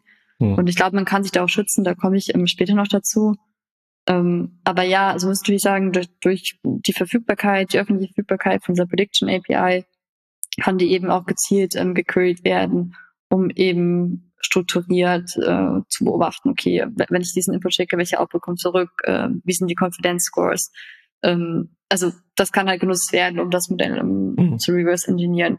Ist natürlich auch nicht trivial und ähm, ist natürlich auch ein einfacher Schritt wäre, um zu sagen, man steuert dem entgegen, ähm, dass man diese Confidence Scores nicht mit ausgibt. Also dieses Paper, das ich gerade, oder diese Studie, die ich gerade ähm, vorgestellt habe, ähm, wo es eben den Angreifern auch gelungen ist, eben diese Modelle zu extrahieren, die haben auch mit Confidence äh, Scores gearbeitet. Also mhm.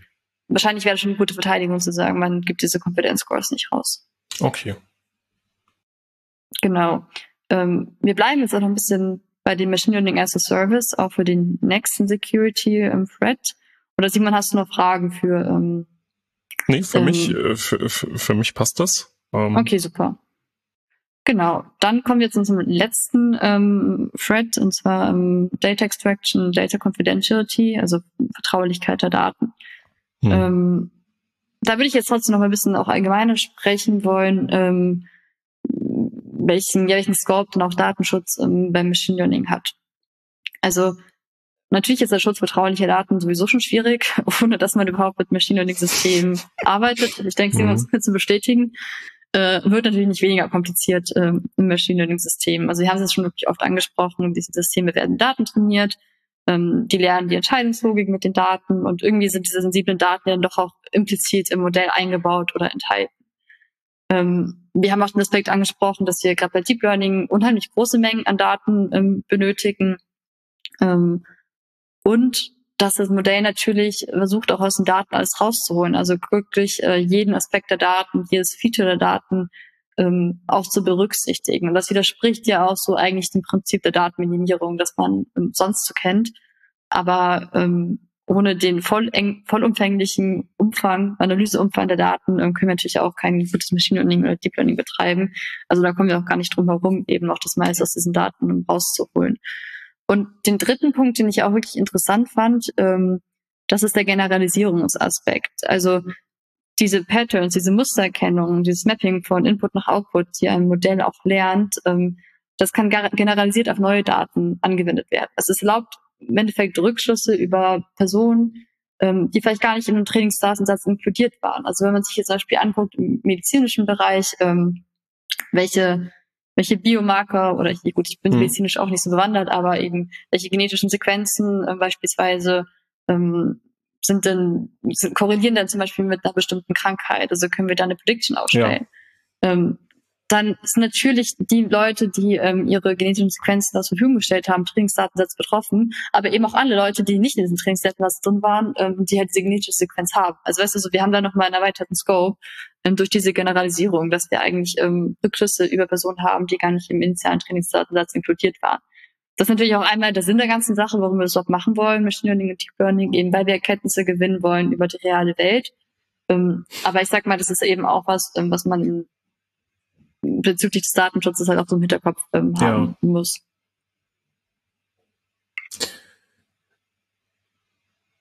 Genau. Ähm, du bist gerade ganz ja, still. Äh, ja, ja, ich, ich bin gerade etwas äh, über also ich versuche versuch irgendwie, wie geht man denn damit um? Das äh, kann man doch nur, indem man sich sehr, sehr bewusst ist, wie seine Datenmodelle aussieht, wie die Fragestellungen äh, dann aussehen, die man an die Algorithmen hat und dass man da ähm, ja eigentlich darauf angewiesen ist, doch noch mal ein bisschen genauer zu verstehen, was man da eigentlich tut. Also ne, Machine Learning ist dann nicht nur so eine Library, die ich irgendwo mit reinpack und dann habe ich halt so ein Machine Learning Feature oder so, sondern das hat ja Konsequenzen ähm, mit genau, den also Daten, also, die ich da umgehe. Ne? Äh, und das ist weit mehr als nur, ich muss darauf achten, äh, dass da niemand äh, auf eine, einen Datensatz zugreift, sondern da lassen sich ja durch die Modelle nochmal viel krassere Ableitungen eigentlich treffen. Ne? Genau. Und unter Umständen, also man will das natürlich auch. Man möchte ja irgendwie Erkenntnisgewinne über die reale Welt haben. Deswegen macht man das ja auch erstmal. Ähm, ich habe das erstmal wertungsfrei gesagt, dass wir eben dann, äh, dass, dass man eben quasi auch Rückschlüsse über Personen ziehen kann, die nicht im Trainingsdatensatz selber inkludiert waren, aber die eben aufgrund der Ähnlichkeiten mit dem Personentrainingsdatensatz eben doch auch in dieser Rückschlussgruppe mhm. mit implizit enthalten sind auch. Und wie gesagt, das ist natürlich auch der Grund, warum man es macht, aber es ist auch was, ähm, was man, glaube ich, auch einfach doch ethisch im Hinterkopf behalten muss, ähm, dass diese Rückschlüsse eben sehr breite Auswirkungen haben können. Ähm, ja, also ich meine mhm. tatsächlich für Menschen, die jetzt vielleicht auch prädestiniert sind, eine bestimmte Krankheit zu bekommen, für die ist das ja auch unter Umständen noch hilfreich, wenn diese Modelle eben das auch rausfinden. Also das ist ja auch nicht nur schlecht erstmal. Ähm, ich habe es erstmal so gesagt, man muss es einfach im Kopf haben, durch diese Generalisierung von diesen Modellen haben wir einfach einen erweiterten Scope. Also genau. das ist äh, nicht nur beschränkt auf äh, diesen einen Trainingsdatensatz. Genau, eine, eine ethisch-moralische Einordnung von Technologie ist ja eh immer so ein bisschen eine, eine andere Diskussion vielleicht. Können wir einen zweiten Podcast drüber machen. Ja. Es spielt natürlich, also es hängt natürlich auch alles zusammen, also eben auch Responsibility, Fairness, Interpretability, Security, das, das kann man ja gar nicht voneinander trennen, das ist alles miteinander verbunden. Hm. Das ist völlig klar. Naja, es gibt ja weiß nicht, ein Beispiel, wo, wo man dann halt einfach sieht, okay, wie weitreichend das ist, äh, ist dann einfach äh, die Predictions, die denn Facebook, ich weiß gar nicht, ob die das treffen aktiv oder, oder nicht, oder ob das nur ein Beispiel war oder ähm, ein Versuch, ähm, ob jemand gerade depressiv ist oder nicht über mhm. das entsprechende Posting und Interaktionsverhalten mit anderen Leuten und äh, Spoiler Alert, ist es nicht nur, äh, also es spielt keine Rolle, ob man depressive Musik hört oder nicht. Das ist da halt ein bisschen zu, zu simpel. Da geht's dann um äh, ja. andere Zusammenhänge. Aber das hat natürlich weitreichende Folgen, wenn man so Analysen macht an der Stelle. Hm. Genau. Okay. Ich meine, dass du das beschrieben hast, ist nicht unbedingt ein Security-Problem. Das ist dann eben auch wieder der Aspekt mit Fairness und, und wie interpretierbar sind die Results, die wir haben. Hm. Ähm, aber ist natürlich was, was eben Machine Learning System generell auch ausmacht, ist eben diese Generalisierungsfähigkeit. Die macht das halt so unheimlich wertvoll, aber ähm, zeigt eben auch, ähm, dass wir da einfach weitreichende Implikationen haben. Genau. Ich sage das nur, weil ich denke, dass eben die Art und Weise, wie man sonst Datenschutz auch eben definiert hat für sich, äh, in Machine Learning Security eben nochmal einen anderen Scope auch einnehmen. Mhm. Genau. Ähm, du fragst jetzt auch bestimmt, okay, welche, welche Datenschutzangriffe kann man da jetzt ähm, fahren als Angreifer? Und ähm, einfachste Möglichkeit, über die hatten wir jetzt auch schon ein bisschen gesprochen, ist ähm, dieses Membership Inference. Also war ein Trainingsdatensatz, also ein Datenpunkt in einem Trainingsdatensatz für ein Modell enthalten ähm, oder nicht. Also wir haben gegeben, haben wir einen Datenpunkt und wir haben Zugriff auf ein Blackbox-Modell. Könnte es wieder ins Machine Learning as a Service sein, dass sie über eine API eben queryen können. Und können wir jetzt quasi gucken, ob ähm, dieser Datenpunkt, den wir da haben, Teil ähm, des Trainingsdatensatzes ähm, für das Modell gewesen ist. Und ähm, da gab es jetzt wieder eine Studie, die würde ich auch ähm, wieder drunter verlinken, dass man sich das ähm, nochmal genauer auch durchlesen kann, wenn man möchte.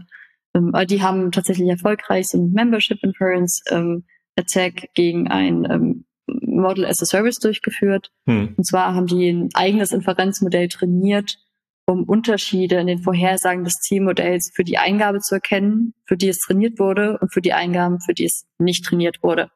Also man geht eben davon aus, die Grundidee ist die folgende, dass Modelle auf Daten, die sie davon noch nicht gesehen haben, anders reagieren als auf Daten, ähm, die sie bereits gesehen haben. Das macht man sich dazu nutze.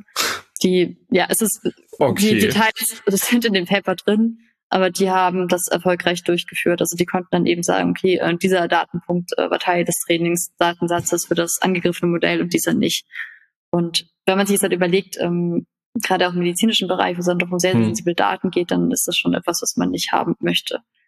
Ähm, aber sehr interessantes Paper würde ich einfach mal empfehlen. Ähm, würde ich die Lektüre sehr empfehlen. Das können wir dann unten ähm, verlinken. Genau, packen wir auch dazu. Okay, das heißt, mir muss halt klar sein, in dem Moment, in dem ich Machine Learning einsetze und, und damit irgendwelchen Rohdaten gelernt habe, unter Umständen, das muss nicht so sein, aber kann es möglich sein, diese Trainingsdaten einfach nachträglich zu aus dem System wieder rauszuholen. Extrahieren, genau. Mhm. Indem ich einfach Dinge probiere und sehe, okay, das Modell verhält sich anders, wenn es diese Daten kennt. Und damit weiß ich natürlich, was in dem System drinsteckt. Okay. Ja, genau. Also die, dieses, diese Studie, diese Forschungsgruppe, die haben im Endeffekt ein Klassifikationsproblem daraus gemacht. Also die haben quasi ein Modell eben trainiert, um zu gucken, okay, äh, war das enthalten, war das nicht mhm. enthalten, eben auf Basis dessen, wie das äh, Zielmodell reagiert hat. Aber auch das ist auch in den, also da gibt es wahrscheinlich auch noch viel Forschung zu, ähm, aber das war auf jeden Fall eine Studie, die das eben gezeigt hat, dass das ähm, möglich ist. Naja, ähm, das ist ja trotzdem eigentlich, also oft sind sensible Daten an so einer Stelle dann. Und ähm, naja, wenn ich, wenn ich an so einen Einsatz von, von Machine Learning so am Rand, was man so in Projekten mitbekommt, denk, ähm, weiß ich nicht, da spielen die Überlegungen sind mir zumindest noch nicht begegnet, nicht, nicht in der Tiefe, dass, dass es unter Umständen auch möglich wäre, die Daten aus dem Modell wieder rauszubekommen oder ähnliches. Das hat ja schon entsprechende weitreichende Folgen. Hm. Ja, ich glaube aber auch, dass man da sagen muss, also ich hatte es ja vorhin schon gesagt, also Machine Learning selber, das hat einen wahnsinnigen Hype auch gehabt letzten Jahre, ja. aber dieser Prozess, ähm, Machine Learning Modell auch mal erfolgreich zu deployen, ähm, das lief jetzt auch in den letzten Jahren auch so an und da muss man einfach noch viel lernen, das ist völlig klar. Also hier ähm, MLOps beispielsweise, die kümmern sich ja auch darum, eben das Deployment zu operationalisieren. Ähm, wir haben hier viele Fragestellungen rund um diese nicht funktionalen Bereiche, wie eben Security, über die wir jetzt auch stolpern, auch um Fairness, Interpretability. Und es müssen auch erstmal solche Angriffe, solche Beweise stattfinden, dass man erkennt, okay, oha, das ist möglich. Also da ist man einfach gerade noch in der, in der Lernphase, würde ich sagen. Ja. Ähm, und ich bin aber auch zuversichtlich, dass da jetzt auch in den nächsten Jahren für den Forschung auch passieren wird, dass man noch lernt, diese Systeme besser abzusichern. Aber das sind einfach noch viele Fragestellungen und deswegen, das macht es auch so ein spannendes Thema. Also. Hm. Naja, ähm, ich meine, völlig egal, ob diese Angriffe jetzt stellenweise ja eher akademischer Natur sind, äh, Laborumgebung oder nicht. Mhm. Mir muss halt klar sein, äh, Richtig. Was habe ich da an Daten? Wo liegen die? Und wie kann denn theoretisch jemand mit umgehen? Und dass, dass ich da unter Umständen ein Problem habe. Und dann muss ich einfach nochmal auf einer anderen Ebene Maßnahmen treffen, um sowas zu verhindern.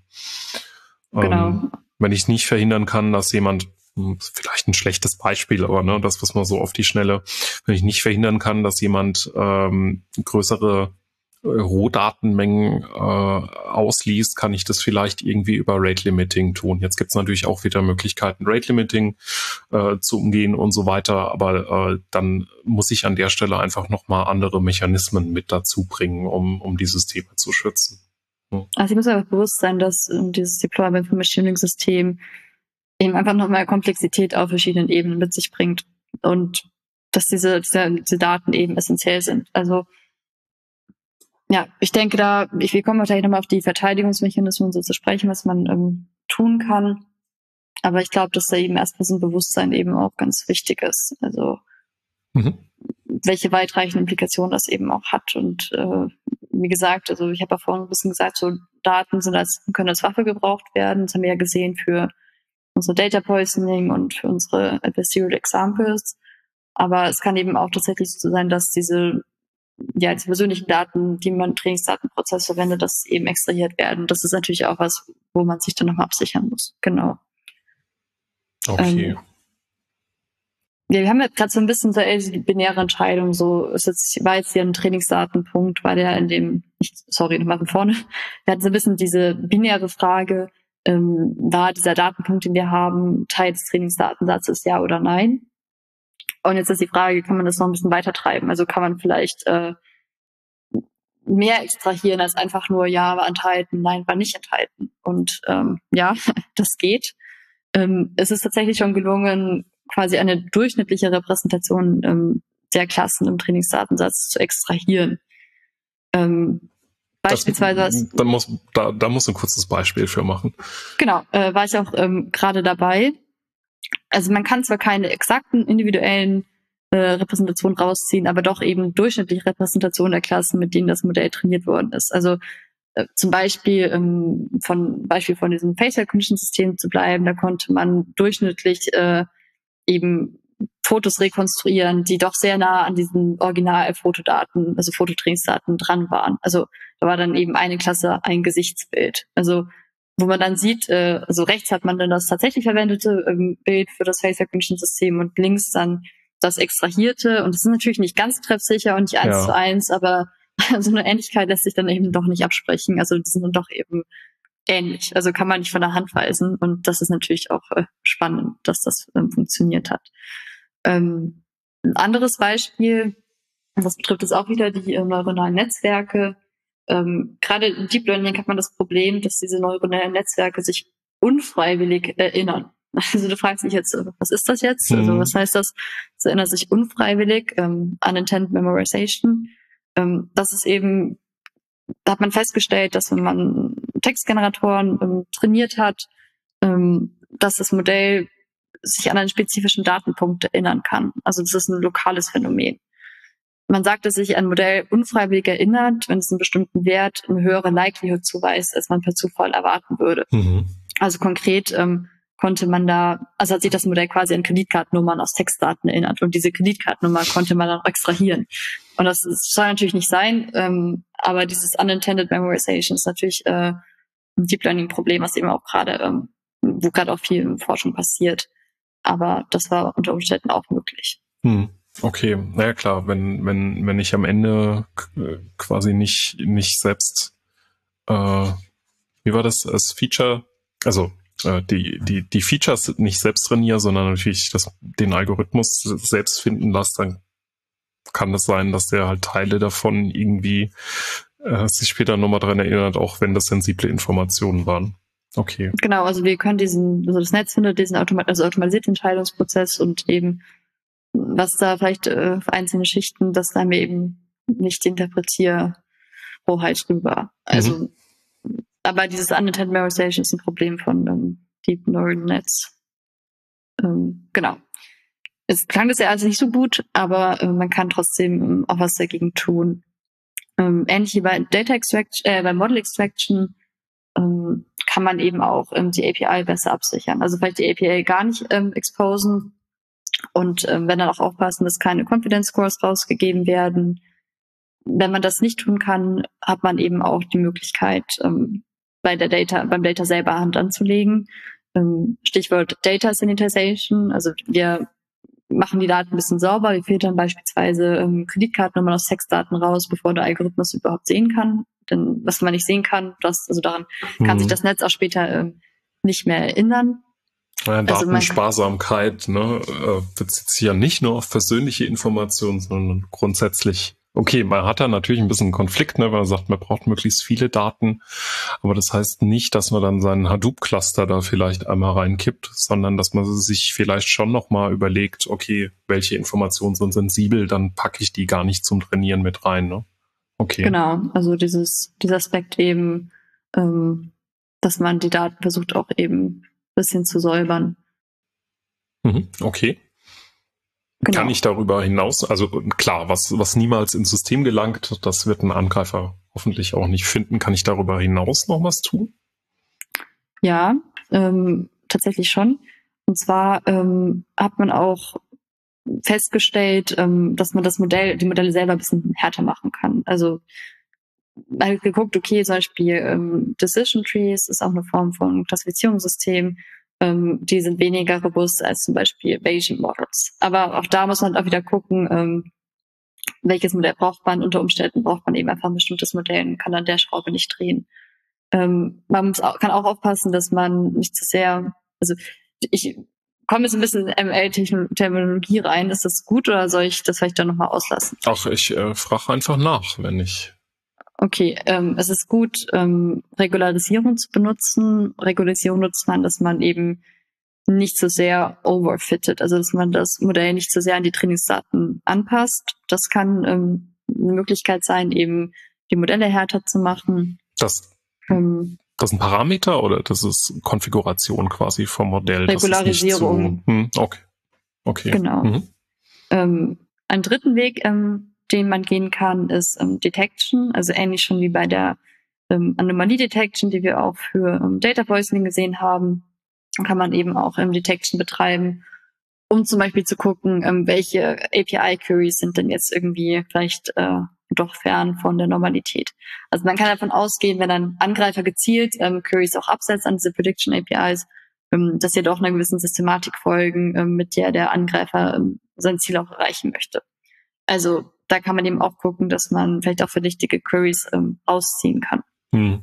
Okay, das wird man wahrscheinlich schon, schon über die Anzahl der Queries oder so finden können. Gut, wenn das über einen längeren Zeitraum läuft, muss man eventuell da nochmal Rücksicht drauf nehmen. Aber genau. ja, klar, wenn jemand irgendwie was durchiteriert in so einem System, und da ist es ja egal, ob das irgendwie äh, ein Spider auf einer, auf einer Webseite ist, die einfach nur versucht, alle Ressourcen zu finden oder eben Trainingsdaten aus dem aus dem äh, Machine Learning Algorithmus rauszuziehen. Mhm.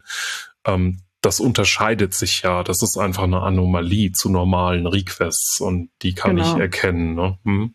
Vollkommen richtig. Also da wird man nicht irgendwie einmal eine Anfrage schicken, da wird man schon öfter fragen müssen, also Anfragen schicken müssen.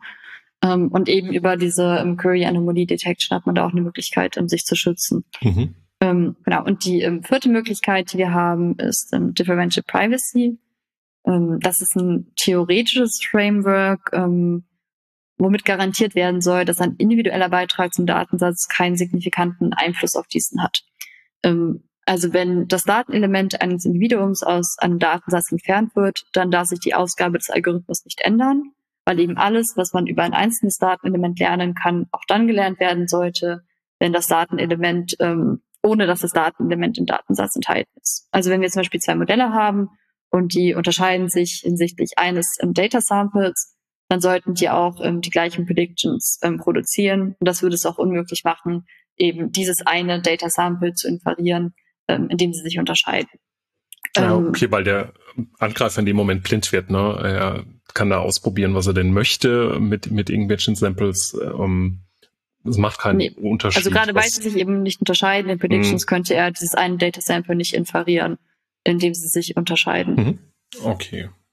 Genau. Ähm, wie kann man ähm, Differential Privacy auch umsetzen? Da geht es ähm, darum, dass man eigentlich versucht, äh, ja, Neues in das Machine Learning System zu bringen, also einen gewissen Random Randomness mit reinzubringen. Ähm, da kann ich auch einfach nochmal ähm, ein bisschen weiterführend verlinken, weil ich glaube, das würde jetzt doch ein bisschen ähm, zu weit gehen. Also mhm. tatsächlich, ähm, Differential Privacy ist ja auch ein klassisches, klassisches Cybersecurity-Thema, ähm, wo ich mir vorstellen könnte, dass doch einige ähm, Hörer da auch ein Vorwissen mitbringen. Und da kann man sich, glaube ich, ähm, ganz gut nochmal in die Links ähm, stürzen, die wir bereitstellen. Was mir an der Stelle nochmal wichtig ist mit ähm, Differential Privacy, ähm, wo man sich ja fragt, warum macht man das nicht einfach? Ähm, das ist nicht for free. Also man hat leider ein Trade-off zwischen ähm, Accuracy und die braucht man ja unbedingt für sein mhm. Deep Learning Modell, für sein Machine Learning Modell und ähm, Differential Privacy. Also ähm, man hat auch quasi gezeigt, ähm, dass man durch diese Membership Inference Attacks, um sich dagegen abzusichern, es war eine Studie, die hatten ein Drop von der Accuracy von 94 Prozent auf 24,7 Prozent. Also die waren dann zwar safe, was diese Membership Inference Attacks angeht, aber eben im Prinzip auch äh, nicht mehr brauchbar. Mhm. Und das ist eben auch nichts, was man will. Und tatsächlich diese Trade-offs, die ich auch gerade anspreche, also dieser Trade-off zwischen Security und Accuracy, die hat man, die hat man zwischen vielen ähm, dieser nicht funktionalen ähm, Properties, die ich auch schon ansprach, also Fairness, ähm, Interpretability, Security, Robustness. Also wird unter Umständen ähm, führt es eben dazu, ähm, dass das Pushen eines dieser ähm, non-functional Properties dazu führt, dass ähm, eine andere Property darunter leidet. Und um das auch auszutarieren, ähm, da laufen auch gerade noch viel Research, Research zu. Mhm. Aber klar, also wenn man ein Modell hat, das zwar sicher ist, aber das mehr oder weniger ähm, so nicht mehr brauchbar ist, dann ist das ja auch nicht Sinn und Zweck des Ganzen. Puh. das war ganz schön viel. Ja, aber ist auch, äh, es gibt viel her, das Thema. Also man, man könnte mhm. auch aus diesen einzelnen Teilaspekten wahrscheinlich nochmal ähm, eigenständige Podcasts machen. Wir sind so ein bisschen an den, am Ende von dem Überblick zumindest, was die äh, Themen angeht, wenn ich äh, das richtig gesehen habe. Mhm. Ähm, wir haben uns jetzt so ein bisschen an ein paar Angriffsvarianten entlang gehangelt, ne? äh, Input fürs Modell, das Modell selbst, die Daten, die wir nutzen, um, um mit dem Modell umzugehen. Ähm, was, wo lohnt sich denn ein Blick drauf hinzuwerfen? Wir haben am Anfang Mitre Attack erwähnt, das ist sicherlich ein ganz guter Einstieg, mhm. um, um mal an unterschiedlichen äh, Phasen das durchzuspielen und, und sich vielleicht selbst die Frage zu stellen, muss ich hier was tun oder äh, ist es an der Stelle bei mir einfach out of scope? Ähm, was gibt's denn so rund um das Thema noch, was man sich vielleicht äh, mal angucken möchte? Also ich glaube, es ist schon ganz hilfreich, eben, dass man diese vier Security Risks auch jetzt identifiziert hat in dem Podcast. Also eben einmal das Problem ähm, von Data Extraction, mhm. das Problem Model Extraction, das Problem Model Corruption hier rund um Data Poisoning und dann ähm, Model Tracking rund um diese Adversarial Examples, einfach weil das, glaube ich, doch mal ganz gute Struktur gibt, eben ähm, wo man auch hingucken muss. Ähm, das ist, glaube ich, ein ganz guter Einstiegspunkt, wenn man sich auch mit dem Thema beschäftigen möchte, dass man eben erstmal auf diese vier ähm, Security Risks auch geht. Und dann ist es tatsächlich auch so, ähm, wir werden ja auch die Links bereitstellen, ähm, die quer verlinken sich. Also vieles hängt dann auch ähm, miteinander zusammen, wo man dann, glaube ich, auch ganz automatisch ähm, einen ganz guten Überblick bekommt. Ähm, es kommt natürlich darauf an, in welcher Perspektive man da jetzt drauf schaut. Wenn es jetzt auch wirklich nur um den Überblick geht, ähm, glaube ich, hilft es auch einfach mal so ein bisschen zu googeln, so was sind denn so die Real-World-Examples dafür, also um ein bisschen weniger, also um diesen ganzen Security-Threads auch so ein bisschen ähm, als Machine Learning Layer die ähm, diesen abstrakten Charakter auch wegzunehmen, dass man sich so ein bisschen ja. besser auch vergegenwärtigen kann.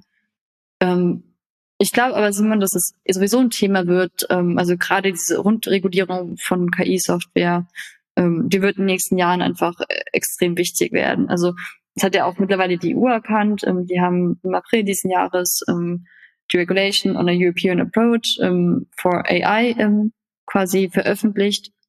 Das also der Entwurf eines ersten Rechtrahmens für ähm, KI, der eben auch ähm, ganz gezielt die Risiken von KI mhm. ähm, adressiert. Und sollte dieses, ähm, dieser Entwurf auch wirklich in Kraft treten, dann hat das auch ähm, wirklich bindende Implikationen ähm, für Unternehmen, die auch KI herstellen, die KI verwenden. Und ich glaube, dass deshalb eben diese Security-Aspekte, ähm, aber eben auch die anderen Aspekte, die wir jetzt mal wieder auch im Rand gestreift haben, Interpretability, Fairness, ähm, dass das immer wichtiger werden wird. Und dass man da wahrscheinlich gar nicht drum herum kommen wird die nächsten Jahre, dass das auch präsenter wird.